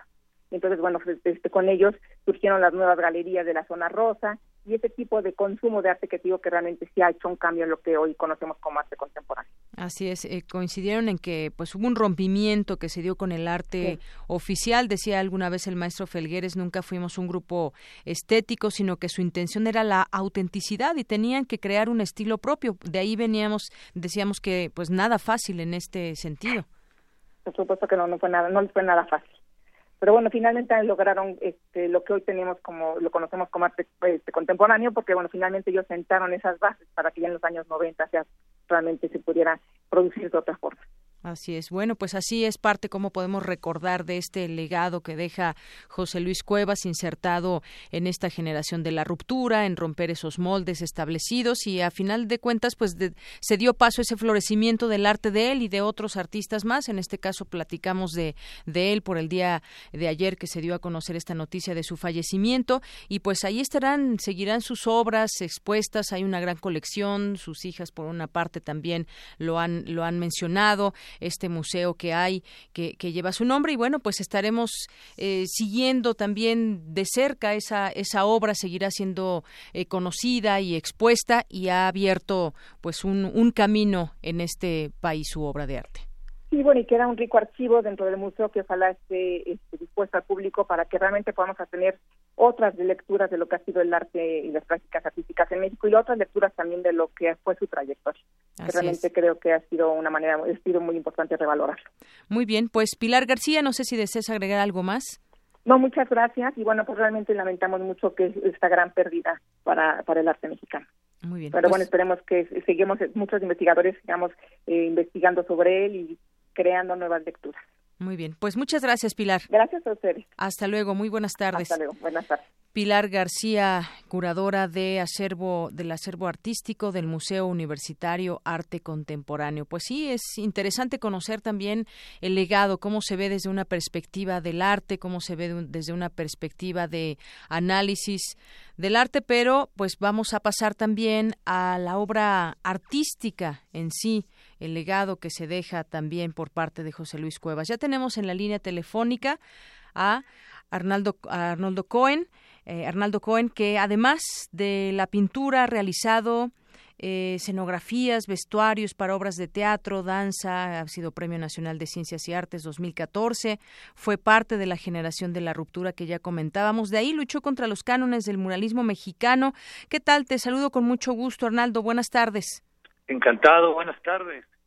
pues platiquemos, platiquemos de eh, pues el legado artístico de José Luis Cuevas.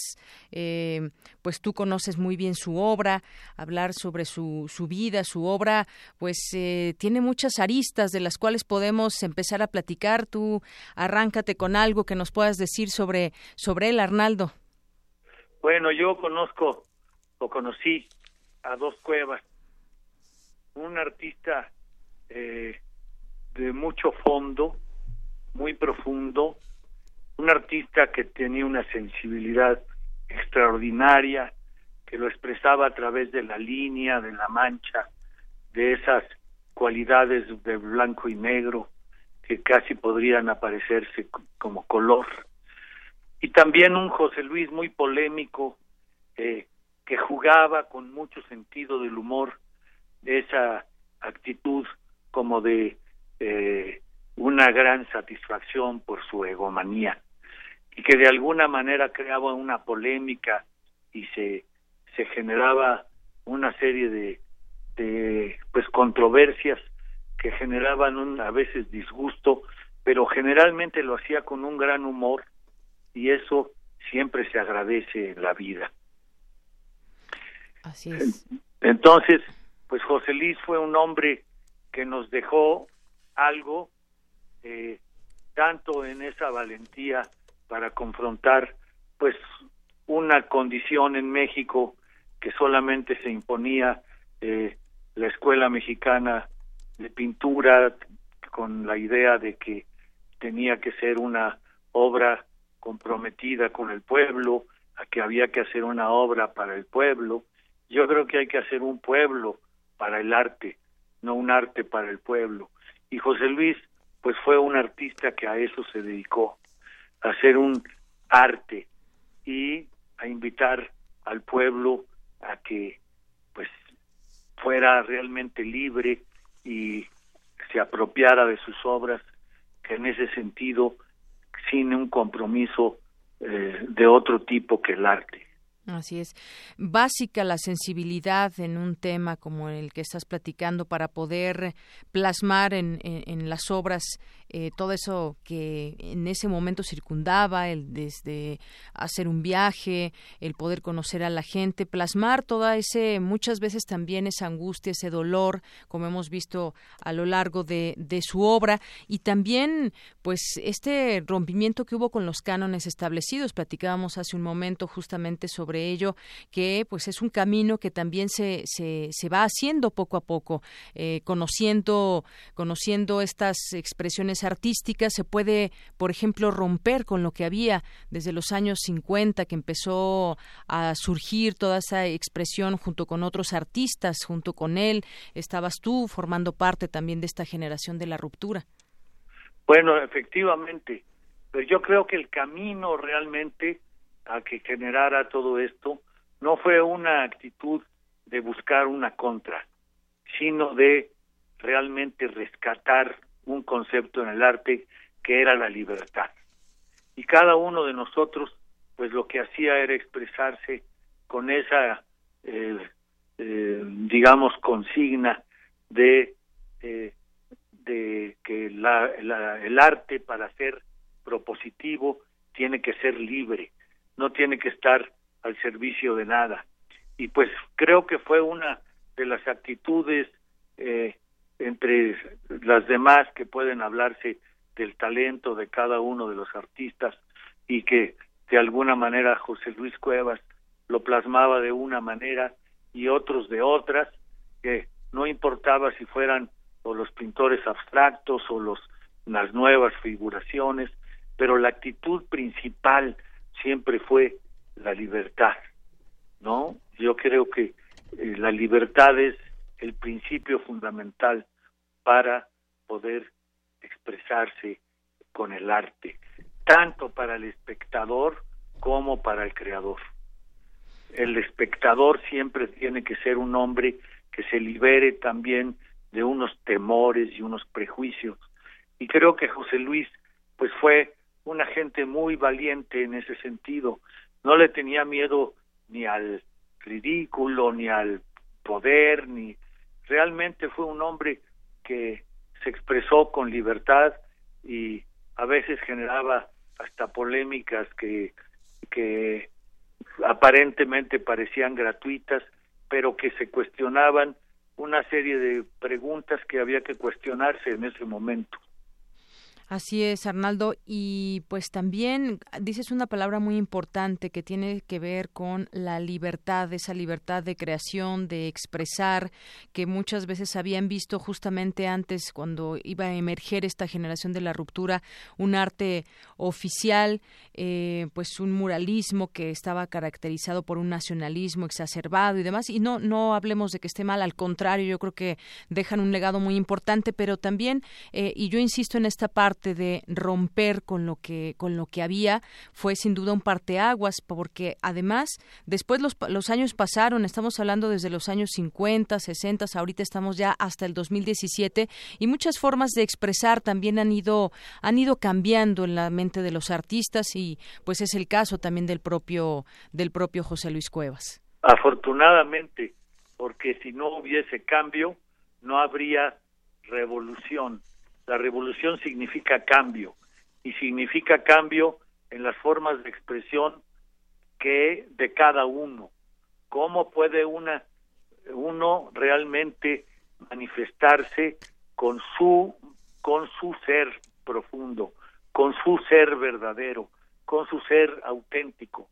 Y José Luis tenía eso, sí tenía esa autenticidad, era una era una personalidad que de alguna manera manifestaba su su personalidad, se regocijaba con su con su juego egomaníaco, pero que pues era de una creatividad que de alguna manera sigue sirviendo a través de su obra que queda en su en el museo, pues sigue sirviendo como un ejemplo de la virtud de un artista que se expresaba con libertad, pero también con un gran conocimiento del dibujo, con un gran conocimiento del arte, con un gran con una gran sensibilidad y que eso es pues realmente lo que más nos puede enseñar a todos y uno tiene que seguir aprendiendo siempre.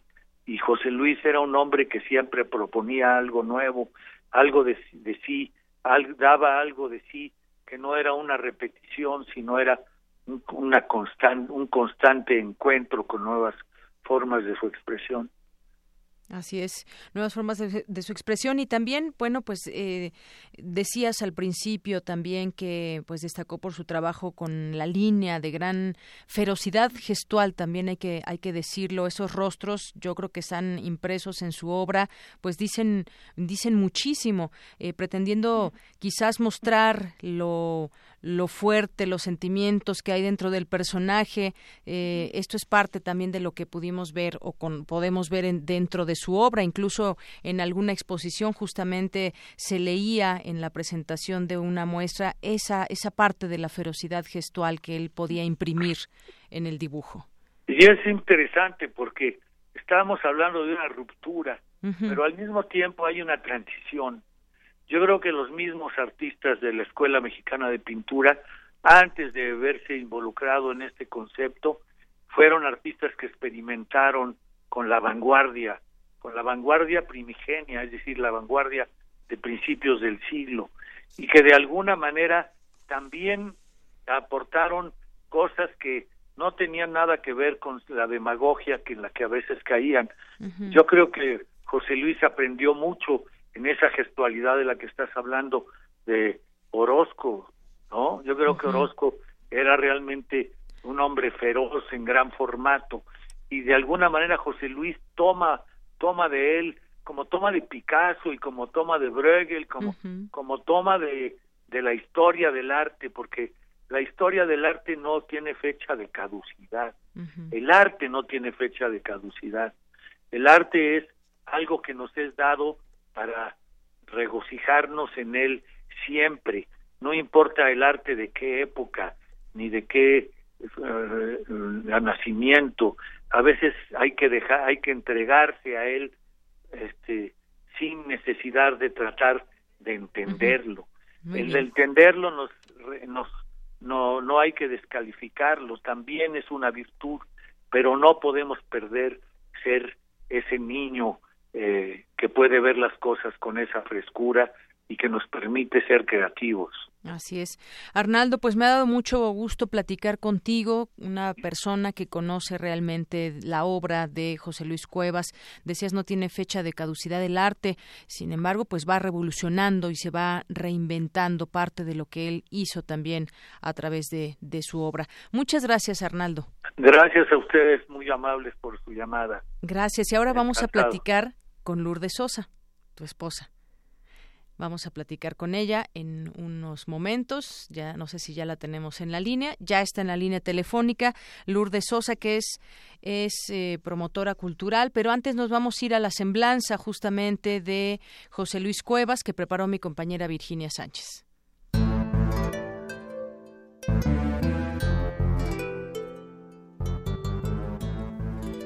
José Luis Cuevas reconocido como uno de los más importantes representantes del arte mexicano del siglo XX, nace un 26 de febrero de 1934 en el centro de la Ciudad de México, en los altos de la fábrica de lápices y papeles conocida como el lápiz del águila, que administraba su abuelo paterno quien muere en 1939, por lo que la familia se traslada a la colonia Roma, donde José Luis inicia sus estudios de primaria e incursiona por primera vez en el mundo del cine, al aparecer haciendo un beat en la película Corazón de Niño de Alejandro Galindo. Y también inicia lo que sería una prolífica vida artística, al ganar el primer lugar en un concurso de dibujo infantil convocado por la Secretaría de Educación Pública, con un autorretrato que tituló Niño Obrero, por el que empezó a ser conocido como el güerito pintor. Porque yo a través del dibujo descubrí mi vocación, con el lápiz de Diego Rivera, ¿no?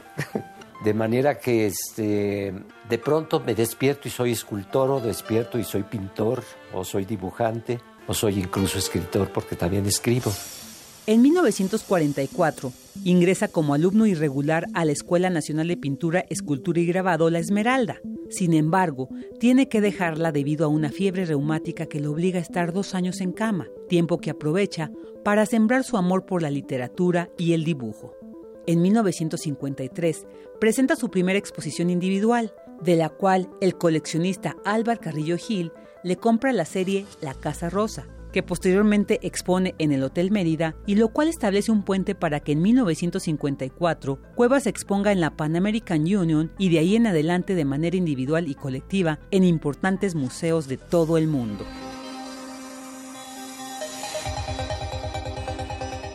En 1956 publica en el suplemento cultural del periódico Novedades el manifiesto denominado La Cortina del Nopal, en la que hace una severa crítica a la política cultural del gobierno mexicano por favorecer al arte nacionalista e imponer a los jóvenes artistas como única ruta el estilo de los muralistas como Orozco, Rivera y Siqueiros. Dicho texto representaría los principios del grupo de artistas como Vicente Rojo, Juan Soriano, entre otros, que conformaron la generación de la ruptura la cual buscó romper con esa visión unilateral del arte que se imponía en la Escuela Mexicana de Pintura y retomar los cánones estéticos que se desarrollaban sobre todo en Europa. Con una vasta obra conformada por acrílicos, dibujos, esculturas, litografías, entre otras creaciones, que se caracterizaron por representar personajes deformes, para plasmar diversas emociones humanas, Cuevas se hizo acreedor a muchos reconocimientos, como el Premio Internacional de Dibujo de la Bienal de Sao Paulo, Brasil, en 1959, el primer Premio Internacional de Grabado en la Trienal de Nueva Delhi en 1968. En 1991 recibió la Orden Caballero de las Artes y de las Letras de la República Francesa. En 1993 ingresó como creador emérito al Sistema Nacional de Creadores y entre muchos otros más reconocimientos que le otorgaron diversos países y organismos a lo largo de su carrera artística. 1961 contrajo matrimonio con Berta Riestra, con quien procreó a sus tres hijas Mariana, Jimena y María José. Con Berta estableció la costumbre de fotografiarse diariamente durante muchos años para registrar su proceso de envejecimiento, práctica que terminó cuando ella murió en el año 2000. ante nuestro grito los Beatles parezcan monjas encerradas que en silencio rezan y los tepetantes han llegado ya que. En 1965, junto con Carlos Monsiváis, Chava Flores, Julian Bert y Alfonso Arau, forman el grupo musical Los Tepetatles, que fusionaban ritmos como el rock, el surf, el ska, la balada, entre otros, y que con solo un disco se convirtieron en una banda sui generis y rebelde, como en la personalidad de sus integrantes. A José Luis Cuevas también se le atribuye el nombre de Zona Rosa al corredor turístico del Paseo de la Reforma. Bueno, lo de la Zona Rosa, fíjate que en esa época, en los 50, en una entrevista que se me hizo, se, tuve la ocurrencia de llamarle Zona Rosa porque tenía yo temas de la zona roja, o sea, temas de prostitución, y se me preguntó qué vas a exponer. Y entonces, este, en la entrevista se me ocurrió decir que eran temas de la zona roja que iba yo a exponer en la zona rosa. Fue una ocurrencia y curiosamente así que se cabeció la entrevista y entonces este, empezó a popularizarse, se empezó a hablar ya de la zona rosa. En 1992 se funda en el Centro Histórico de la Ciudad de México el museo que lleva su nombre y que actualmente dirige su segunda esposa, Beatriz del Carmen Bazán.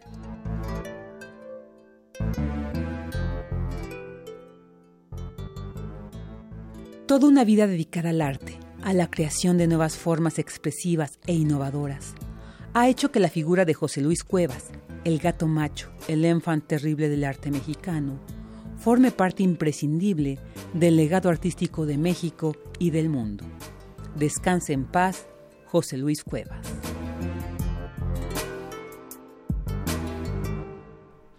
Bien, pues continuamos, son las 2 de la tarde con 30 minutos. Le doy la bienvenida a Lourdes Sosa, que es promotora cultural y ha trabajado como subdirectora de Artes Plásticas del Instituto Nacional de Bellas Artes y el Departamento del Distrito Federal y en museos como el de Arte Moderno y es eh, fundadora de Les Galería. ¿Qué tal, Lourdes? Bienvenida, muy buenas tardes. Buenas tardes, Yadira, qué gusto saludarte. El gusto es mío. Bueno, pues ya hemos hablado del legado eh, artístico de eh, José Luis Cuevas. Quisiéramos platicar contigo, pues más a nivel personal, tú que lo conociste, que nos platiques algunas cosas de cómo, pues cómo era José Luis Cuevas. Se, le ha llamado el creador precoz, al enfant terrible, el gato macho y, pues bueno, cuéntanos un poco sobre cómo cómo lo recuerdas tú. Mira, yo, yo tuve el privilegio de disfrutar de su amistad, eso fue algo muy importante, su afecto, pero sobre todo su apoyo.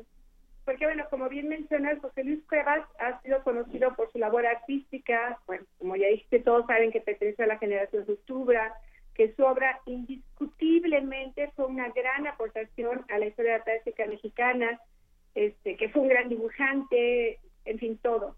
Y también José Luis es conocido porque era confrontativo, todos, todos recuerdan su célebre escrito de la cortina del nopal, del nopal y su antagonismo con la Escuela Mexicana de Pintura, su crítica constante a lo que sucedía en la Ciudad de México, pero hay una receta que no es tan conocida, no es tan conocida de José Luis, que es la parte humana, la parte del amigo, la parte, la parte del, del, del artista solidario con México, solidario con su país. Y yo tuve la oportunidad de disfrutarlo de esa manera porque cuando yo comencé en la promoción cultural, lo hice desde la aquel entonces se llamaba, en ese momento se llamaba el Departamento de Instituto Federal, y hacíamos una serie de proyectos que eran proyectos sociales, porque íbamos a un público que normalmente no tiene acceso a, eventos culturales importantes. Entonces hicimos un proyecto en lo que varios artistas participaron, pero José Luis fue el primero.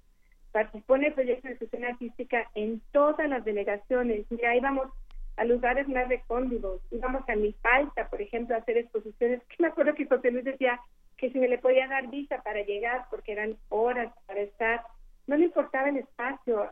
trabajábamos en los patios de las delegaciones, en los patios de las iglesias, en los pasillos, en mercado. Te puedo contar un día que una gente de un mercado le dijo que cuánto costaba su pieza. Y José Luis le contestó, ¿cuánto tiene? Le dije, pues tengo 350 pesos. Y eso pues se lo vendió en nada. era, realmente una gente, era muy generoso en lo personal. Entonces, cuando hicimos todos estos eh, eventos, hacía judas, piñatas, calaveras, hacíamos importantes este, exposiciones itinerantes en todos lados, bueno, donó un acervo importantísimo para su país. Está en el Museo Cuevas, o sea, no puede ver todo lo que donó. En fin, ¿qué, ¿qué te puedo decir? Era una persona comprometida, era una, una persona que se, convirtió, se convirtió, se, se volvía cómplice de sus proyectos. Lourdes, sí. sí, dime, dime. no llegabas y le decías, oye, quiero hacer esta edición y quiero apoyar a esta fundación y quiero llegar a dar una exposición en este lugar que nadie quiere ir. Llegábamos en trailers, bajábamos, que no había un lugar donde poner, bajábamos una tapa de trailer y la gente podía ver las piezas. Y además iba, iba, iba con, muy contento, iba a cualquier lugar y, y lo oía platicar con la gente con el mismo interés, con el mismo entusiasmo, si no es que más, como lo hubiera hecho con cualquier persona de cualquier otro diferente clase social. Era, era una persona comprometida, trabajaba con su entusiasmo, sabía mucho de cine, de arte. Este, era una persona muy culta.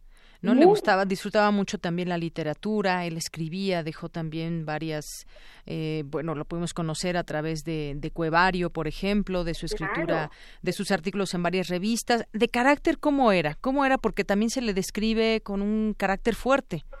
Mira, yo como lo conocí como un amigo, tuvimos una amistad de más de 30 años.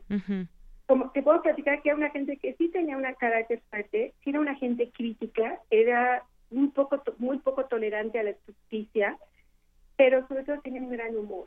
Era una delicia platicar con él. Su crítica tenía humor. No, no era una gente mala, no era una gente, este, era una gente generosa.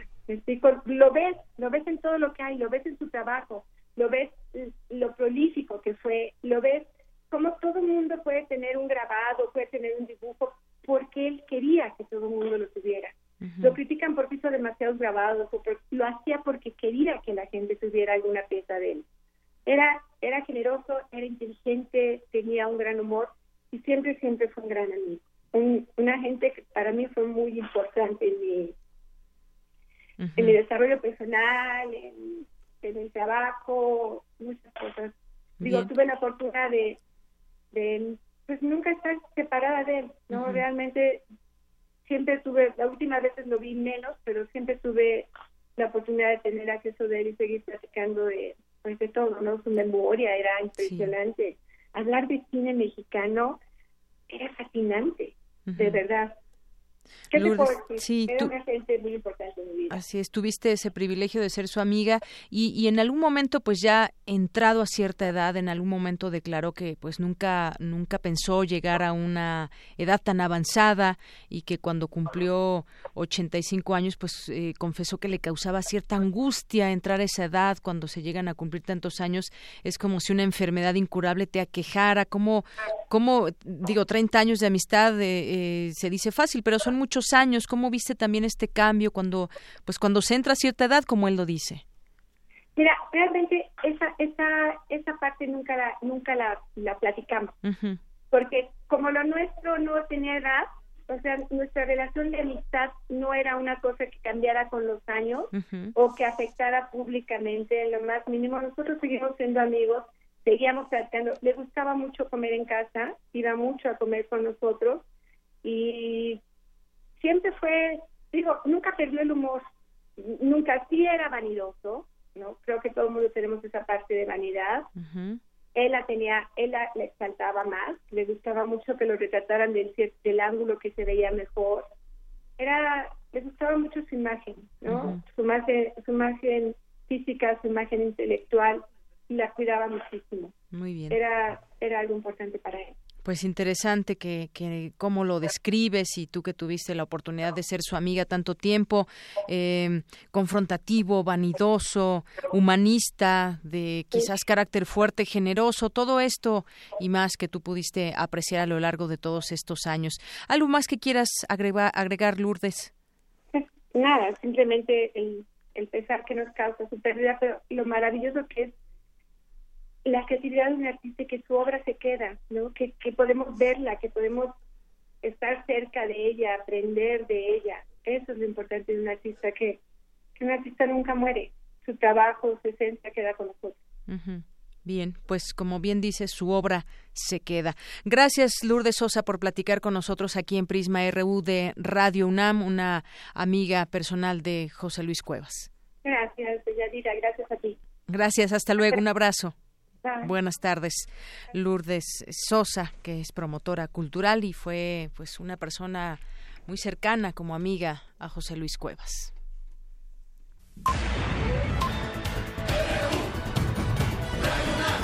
Prisma RU. Con Deyanira Morán. Queremos escuchar tu voz. Nuestro teléfono en cabina es 55 36 43 39. Global RU. Dos con 39 minutos, nos vamos rápidamente a la información internacional con Eric Morales. ¿Qué tal, Eric? Buenas tardes. ¿Qué tal, Deyanira? Muy buenas tardes. Quisiera mandarle un saludo a toda la comunidad estadounidense de nuestro país porque hoy conmemoran la independencia de su país y bueno, pues también tenemos mucha información sobre otras partes del mundo, así que arranquemos con nuestras breves internacionales. El gobierno de Corea del Norte aseguró que disparó con éxito un misil balístico intercontinental, lo que representaría una nueva amenaza para alcanzar el objetivo de tener a su alcance el territorio de Estados Unidos. En tanto, el primer ministro japonés Shinzo Abe condenó los ensayos nucleares de Corea del Norte. Corea del Norte de nuevo lanzó un misil balístico. Esta acción indica que el país está ignorando repetidas advertencias de la comunidad internacional. Este lanzamiento muestra claramente que la amenaza ha crecido. La Corte Suprema de Filipinas respaldó este martes la instauración de la ley marcial por el presidente Rodrigo Duterte en todo el tercio sur del país. Según el mandatario, esto es necesario para combatir a los yihadistas ligados al grupo Estado Islámico. La petrolera francesa Total firmó un acuerdo para invertir en Irán, lo que desafía a Estados Unidos, quien ha decidido reforzar las sanciones económicas a Teherán. Habla Bijan Nadamar Sankane, ministro iraní de petróleo. Con la firma del contrato, muchas de las dudas que compañías extranjeras han tenido se resolverán para invertir y trabajar en Irán.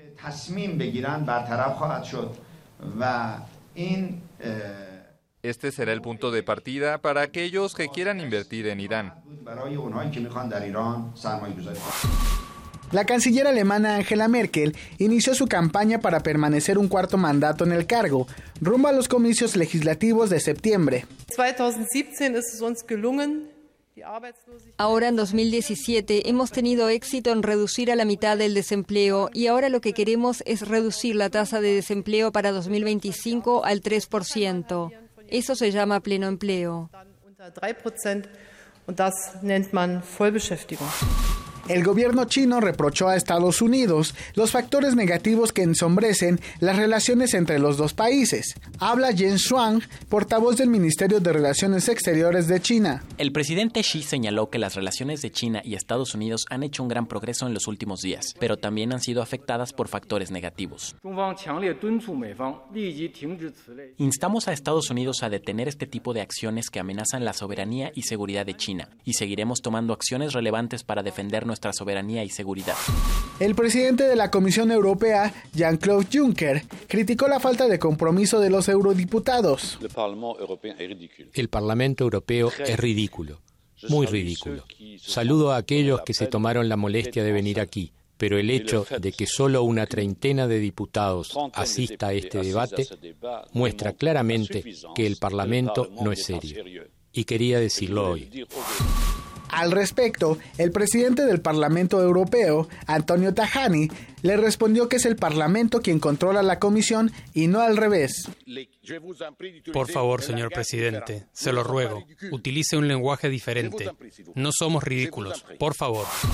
La Agencia de la ONU para las Migraciones informó que más de 100.000 migrantes y refugiados llegaron desde enero a Europa cruzando el mar Mediterráneo. Un 85% desembarcó en Italia y la mayoría provenían de Libia. En Guatemala, menores de una correccional se amotinaron para exigir mejores condiciones de vida. 50 jóvenes fueron detenidos y dos más perdieron la vida. En otra información, viajamos a Sudamérica porque la oposición venezolana anunció que el próximo 16 de julio realizará un plebiscito para conocer si los venezolanos están de acuerdo o no con la convocatoria del presidente Nicolás Maduro para establecer una asamblea constituyente y así modificar la constitución chavista de 1999. Vamos a escuchar a Julio Borges, presidente del Parlamento venezolano. que sea el pueblo quien decida si rechaza y desconoce la constituyente convocada inconstitucionalmente por Nicolás Maduro y sin la aprobación del soberano. Que sea el pueblo quien decida si convoca y respalda la renovación de los poderes públicos que se encuentran al margen de la Constitución, además de la conformación de un gobierno de unidad nacional y la realización de elecciones transparentes y libres dentro de la Constitución. Ahí escuchamos las palabras de Julio Borges, presidente del Parlamento venezolano. Agregó que será el Parlamento quien organice este referéndum, sin embargo no precisó cómo lo realizarán sin ayuda del Consejo Nacional Electoral, a quien acusan de estar al servicio del presidente Maduro. Este órgano, este órgano opositor, Mesa de Unidad Democrática, apuntó que según los sondeos, siete de cada diez venezolanos están en contra de la formación de una asamblea constituyente y de reescribir la Carta Magna, además de que el 75.4% eh, votaría por el no en caso de que hubiera un plebiscito. Esto con base en datos de la oposición. Julio Borges añadió que la Asamblea Constituyente es un invento de Maduro para permanecer indefinidamente en el poder. Escuchemos. La dictadura llega a concretar su propósito de consolidarse con este fraude. Ello significa sencillamente la disolución de Venezuela. En la Constitución cabemos todos. En el invento constituyente de Maduro cabe él solo y su proyecto de perpetuarse en el poder. Desde luego el presidente Nicolás Maduro respondió y catalogó como intento de golpe de Estado esta consulta popular. Escuchemos al mandatario venezolano. Están ellos mintiéndole a sus propios seguidores mintiéndose a sí mismo y convocando nuevamente como un ritornelo eterno de mentiras y manipulación, convocando nuevamente a un golpe de Estado en Venezuela. Además agregó que el plebiscito sería inconstitucional y no contaría con las metodologías y mecanismos necesarios. Escuchemos al presidente venezolano.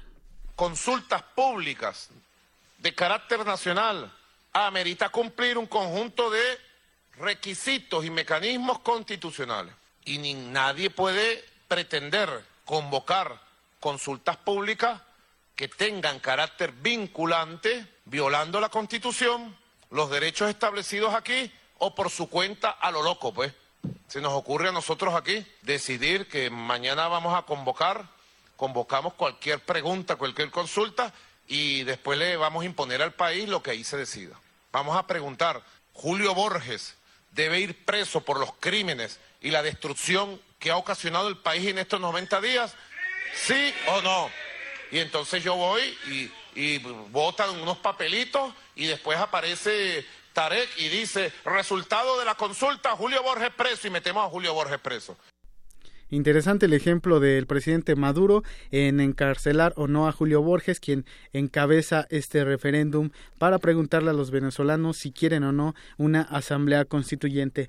Y en otra información, seguimos con, Venezuela. Luisa Ortega, quien es la fiscal general de ese país, rechazó comparecer ante el Tribunal Supremo de Justicia de la Nación. Recordemos que el, Estado le pidió a este Tribunal Supremo de Justicia que, que eh, convocara a Luisa Ortega para que compareciera y respondiera eh, pues todo lo, el por qué está en contra de la administración de Nicolás Maduro. Recordemos que Luisa Ortega, eh, Luisa Ortega era una de las principales eh, promotoras del chavismo, pero recientemente pues ha estado en contra de la administración de Nicolás Maduro.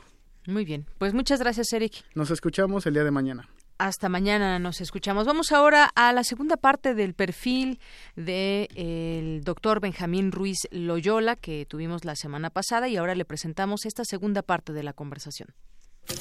Perfil RU.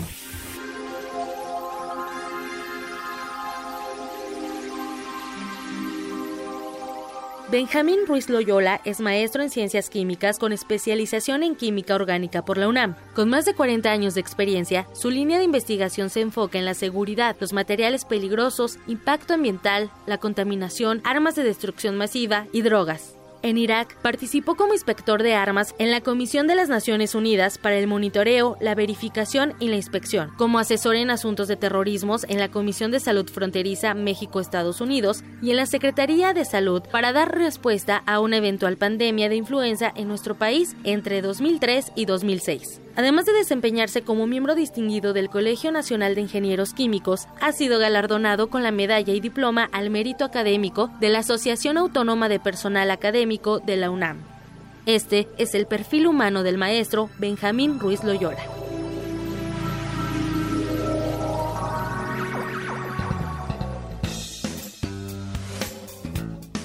Ya un poco para conocerlo más a usted, la persona. ¿Cómo es que se, se decidió por estudiar química y todo lo que ha hecho? Remontémonos quizás cuando iba en la secundaria, cuando la preparatoria, cuando uno decide más o menos qué carrera fue, estudiar. Fue mucho antes. Fue mucho antes. ah, bueno, a ver, platíqueme, ¿cómo decidió Eh, esta carrera? Yo tenía nueve años. Mi hermano mayor estaba en preparatoria. Tenía un amigo que estaba estudiando en la Facultad de Química. Y eh, yo seguía mucho a mi hermano. Entonces un día estaba yo en el coche de este amigo que estudiaba química, abrí la cajuela de guantes, vi un frasco color ámbar con un tapón de corcho y una etiqueta con una calavera, pero no decía qué era. Entonces lo tomé y le dije, Flavio, ¿qué es esto? Flavio me dijo, no toques eso, dámelo. No, dime qué es, que me lo des, que me digas qué es. Y en el forcejeo se botó el tapón de corcho, me bañó la cara y me bañó la mano. ¿Qué era, don? Esto, pues él de inmediato me bajó del coche, este, afortunadamente estábamos frente a un jardín y había un jardinero, le quitamos la manguera, me lavó la cara, afortunadamente no me quedaron marcas en la cara, soy feo así, pero de naturaleza, no, no, No, por, para no nada, por el accidente, me quedaron marcas en la mano, era ácido nítrico. Entonces me, me quemé con, con ácido nítrico. Y eh, en ese momento, y considerando que yo desde más pequeño escuchaba que mi hermano quería estudiar química, decidí que yo iba a estudiar química para saber qué me había pasado. No por qué, porque tenía yo claro que por idiota, ¿no? Este, pero para saber qué me había pasado. Entonces eh, la decisión la, la tomé a los nueve años por un, por un accidente. Por un accidente que mire hasta dónde lo llevó, hasta ser un referente Eh, muy eh, eh, importante. de alguna manera, este manejo de, de sustancias químicas peligrosas me ha permitido desarrollarme en un campo específico de la química eh, que no todo mundo, no a todo mundo le, le Le parece gusta, agradable, ¿no? O sea, obviamente es más bonito decir, logré hacer un producto alimenticio que tiene 50% más proteínas, por lo tanto es más benéfico que decir, este, estoy metido con, con contaminantes, con productos que lesionan, que afectan la salud, que matan, pero alguien tiene que hacerlo, ¿no? Claro, y el conocimiento que deriva de ello sin duda es muy importante para que lo tomemos en cuenta. Y, y el que en viene México y el atrás, el que viene atrás Sí. también, ¿no? O sea, Así es. el conocimiento acumulado. Oiga, profesor, pues platíquenos un, un, un día en la vida del químico eh, Benjamín Ruiz Loyola. ¿Cómo es un día de trabajo? ¿Qué es lo que le interesa? Digo, ahora en esta faceta, quizás también como investigador, como... Eh, Bueno, a ver, es el, el trabajo que hacemos en el Comité Asesor de, en Educación y en Divulgación comité, de la OPAC, claro. Esto, lo que hacemos es, nos reunimos dos veces al año, tres o cuatro días en La Haya, establecemos el plan de trabajo semestral, nos dejamos tareas eh, específicas cada quien a desarrollar y después cada quien regresa a su, a su país A trabajar. y eh, tiene sus objetivos marcados, entonces se van desarrollando poco a poco, mantenemos eh, comunicación vía correo electrónico y vía una plataforma de interacción eh, que se ha instrumentado en, en la OPAC. Entonces, pues ese trabajo se va desarrollando eh, de manera eh, paulatina, paulatina pero constante. Eh, desde el punto de vista de como profesor, tengo varios grupos a mi cargo eh, en la Facultad de Química y ahora también de cuando en cuando en la Facultad de Ciencias. En la Facultad de Química, en primer semestre, doy una materia que se llama Ciencia y Sociedad, donde se trata fundamentalmente de hacer consciente al estudiante de que tiene un, un papel muy importante y una responsabilidad muy grande frente a la sociedad, porque el conocimiento que va a adquirir es un conocimiento que no cualquiera entiende y no cualquiera está en posibilidad de tener. Y que debe de utilizarlo para bien y no para mal. Y ahí hablamos mucho de ética profesional, ética. de la relación eh, ciencia, tecnología y sociedad y de la responsabilidad individual de cada, de cada persona. En tercer semestre doy química orgánica 1, tanto teoría como laboratorio. Es una materia común para, para todas las carreras y ahí pues es exactamente eso, química, química orgánica, ¿no? La química del carbono, una introducción a la química del carbono. Eh, en séptimo semestre doy una materia que se llama comunicación científica y hablamos de medios de hacer divulgación.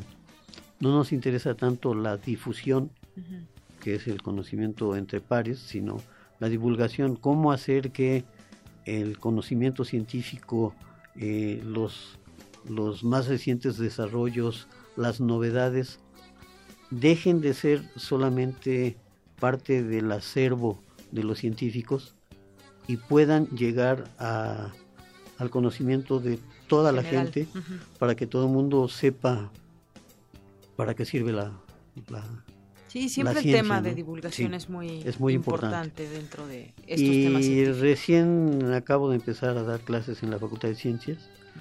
Abrieron una carrera nueva que se llama Matemáticas Aplicadas. Y yo pensaba que para eso servía la actuaría, pero, pero aparentemente esta es diferente. Eh, y hay una materia que se llama Ciencia Básica que tiene tres módulos, uno de física, uno de biología y uno de química y este en uno de los grupos que se abren yo doy el, módulo de química y ese es eh, eh, el, el bagaje, digámoslo así, en, en relación con las clases que se imparten. Y que ojalá que muchos de, o sea, que, que, muchos o que todos sus estudiantes aprovechen al profesor Benjamín Ruiz. Por lo menos que se vean en este espejo y digan, no, yo no quiero ser así, yo quiero ser este, gente más normal, ¿no? Y, aparte de eso, esto, bueno, pues colaboro con actividades institucionales como la elaboración de, exámenes departamentales, eh, actividades de, de divulgación, eh, aceptar las invitaciones que tan amablemente me hacen como ustedes esto, Con mucho gusto. Porque es, porque es parte de, del trabajo de divulgación que tenemos que hacer, tanto de lo bueno como de lo malo. Y que otro público lo, lo conozca también, conozca también eh, lo que usted hace y las implicaciones que tiene. Esto, por lo bueno y por lo malo. pues yo creo que más por lo bueno. el problema es que conocen más por lo malo, porque... ¿Por lo malo? Llama, sí, llama más la atención el, el, el que alguien, esto, de alguna manera trabaje con armas químicas y diga, híjole, este está loco, a que alguien diga, estamos buscando la manera de eh, reducir las pérdidas en el, en el campo mexicano y estamos eh, buscando formas de industrializar el jitomate o el aguacate en los centros de producción. Bueno, si lo pone en ese sentido, sí, pero, pero, pero todo lo que usted ha estudiado, creo que eh, decía al, principio, es un, referente para que podamos comprender ahora todo ese tema de las armas químicas. Y por último, le preguntaría, eh, profesor, eh, ¿cuál, ¿qué es lo que le gusta? ¿Qué hace usted en sus tiempos libres? ¿Le gusta la música? ¿Qué le gusta? ¿El cine? me gusta el cine, me gusta mucho la música. Esto soy apasionado de la música, de prácticamente todo tipo de música. En mi computadora tengo música para 60 días este, consecutivos sin, sin cambiar. ¿Y de todo, de todo Este, tiene ahí? De todo. O casi de todo.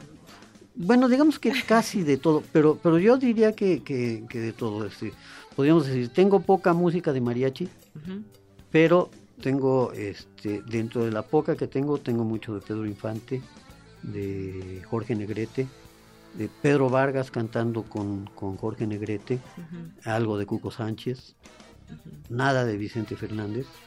A mí tampoco me gusta. Me va a agarrar a Cuco porque este, a música clásica, rock and roll. me, me encanta la música clásica, pero además de que me encanta la música clásica, me gustan mucho los arreglos modernistas de la música clásica. Entonces tengo arreglos en jazz, por ejemplo, con el grupo holandés Exception, y tengo arreglos en, en ritmos tropicales con los Class Brothers, por ejemplo, ¿no? Cumbias, pues sí, Alberto Barros, tanto eh, en, en, este, en sones como en, como en cumbias. Por mencionar algunos nombres, ¿no? Tengo algunas cosas que son este, prácticamente desconocidas, pero que a, a mí me gustan, ¿no? O sea, si yo eh, me volviera millonario de repente, compraría todo el acervo que tiene, que me gusta, de iTunes, por ejemplo, ¿no? Pero si no, es la, la locura. Pues sí, Este, muy variado por lo que nos platica. soy de apasionado de, música. la lectura. Me encanta leer sobre todo novelas, este y sobre todo de dos tipos, eh, novela policíaca y novela de terror. Ah, Y ahí bien. esto pues me me gusta Edgar Allan Poe, me gusta Lovecraft, me encanta Stephen King, me encanta su hijo Joe Hill y esto bueno, hasta Paco Ignacio Taibo. Muy bien. He leído hasta Benito Taibo y no es eh, coba para que me siga invitando. no lo, y lo está este, escuchando seguramente. este, pues eh, si no, más vale que vaya escuchando porque no, buena persona Benito. sí. Muy bien, profesor. Pues muchas gracias, profesor químico Benjamín Ruiz Loyola, por habernos acompañado en este perfil humano de Prisma RU. Gracias a ustedes por la invitación y espero que más adelante me vuelvan a invitar. Claro. Será un placer. Claro que sí. Hasta luego. Gracias. Prisma RU. Programa con visión universitaria para el mundo. Bien, pues con esto ya nos despedimos. Gracias al biólogo Guillermo Aullet, que considera que lo que se debe cambiar es el modelo de producción para la biodiversidad y no tener un enfoque eh, eh, parcial y neomaltusiano. Muchas gracias. Ya leímos su, su mensaje y lo leeremos siempre que nos, que nos llame o nos escriba. Y también gracias a Ricardo Valderas, los muralistas mexicanos enseñan a la sociedad a mirar la realidad. Y quédense ahora en la compañía de Radio UNAM con Bárbara Esquetino. Yo soy Deyanira Morán. A nombre de todo el equipo, gracias. Buenas tardes.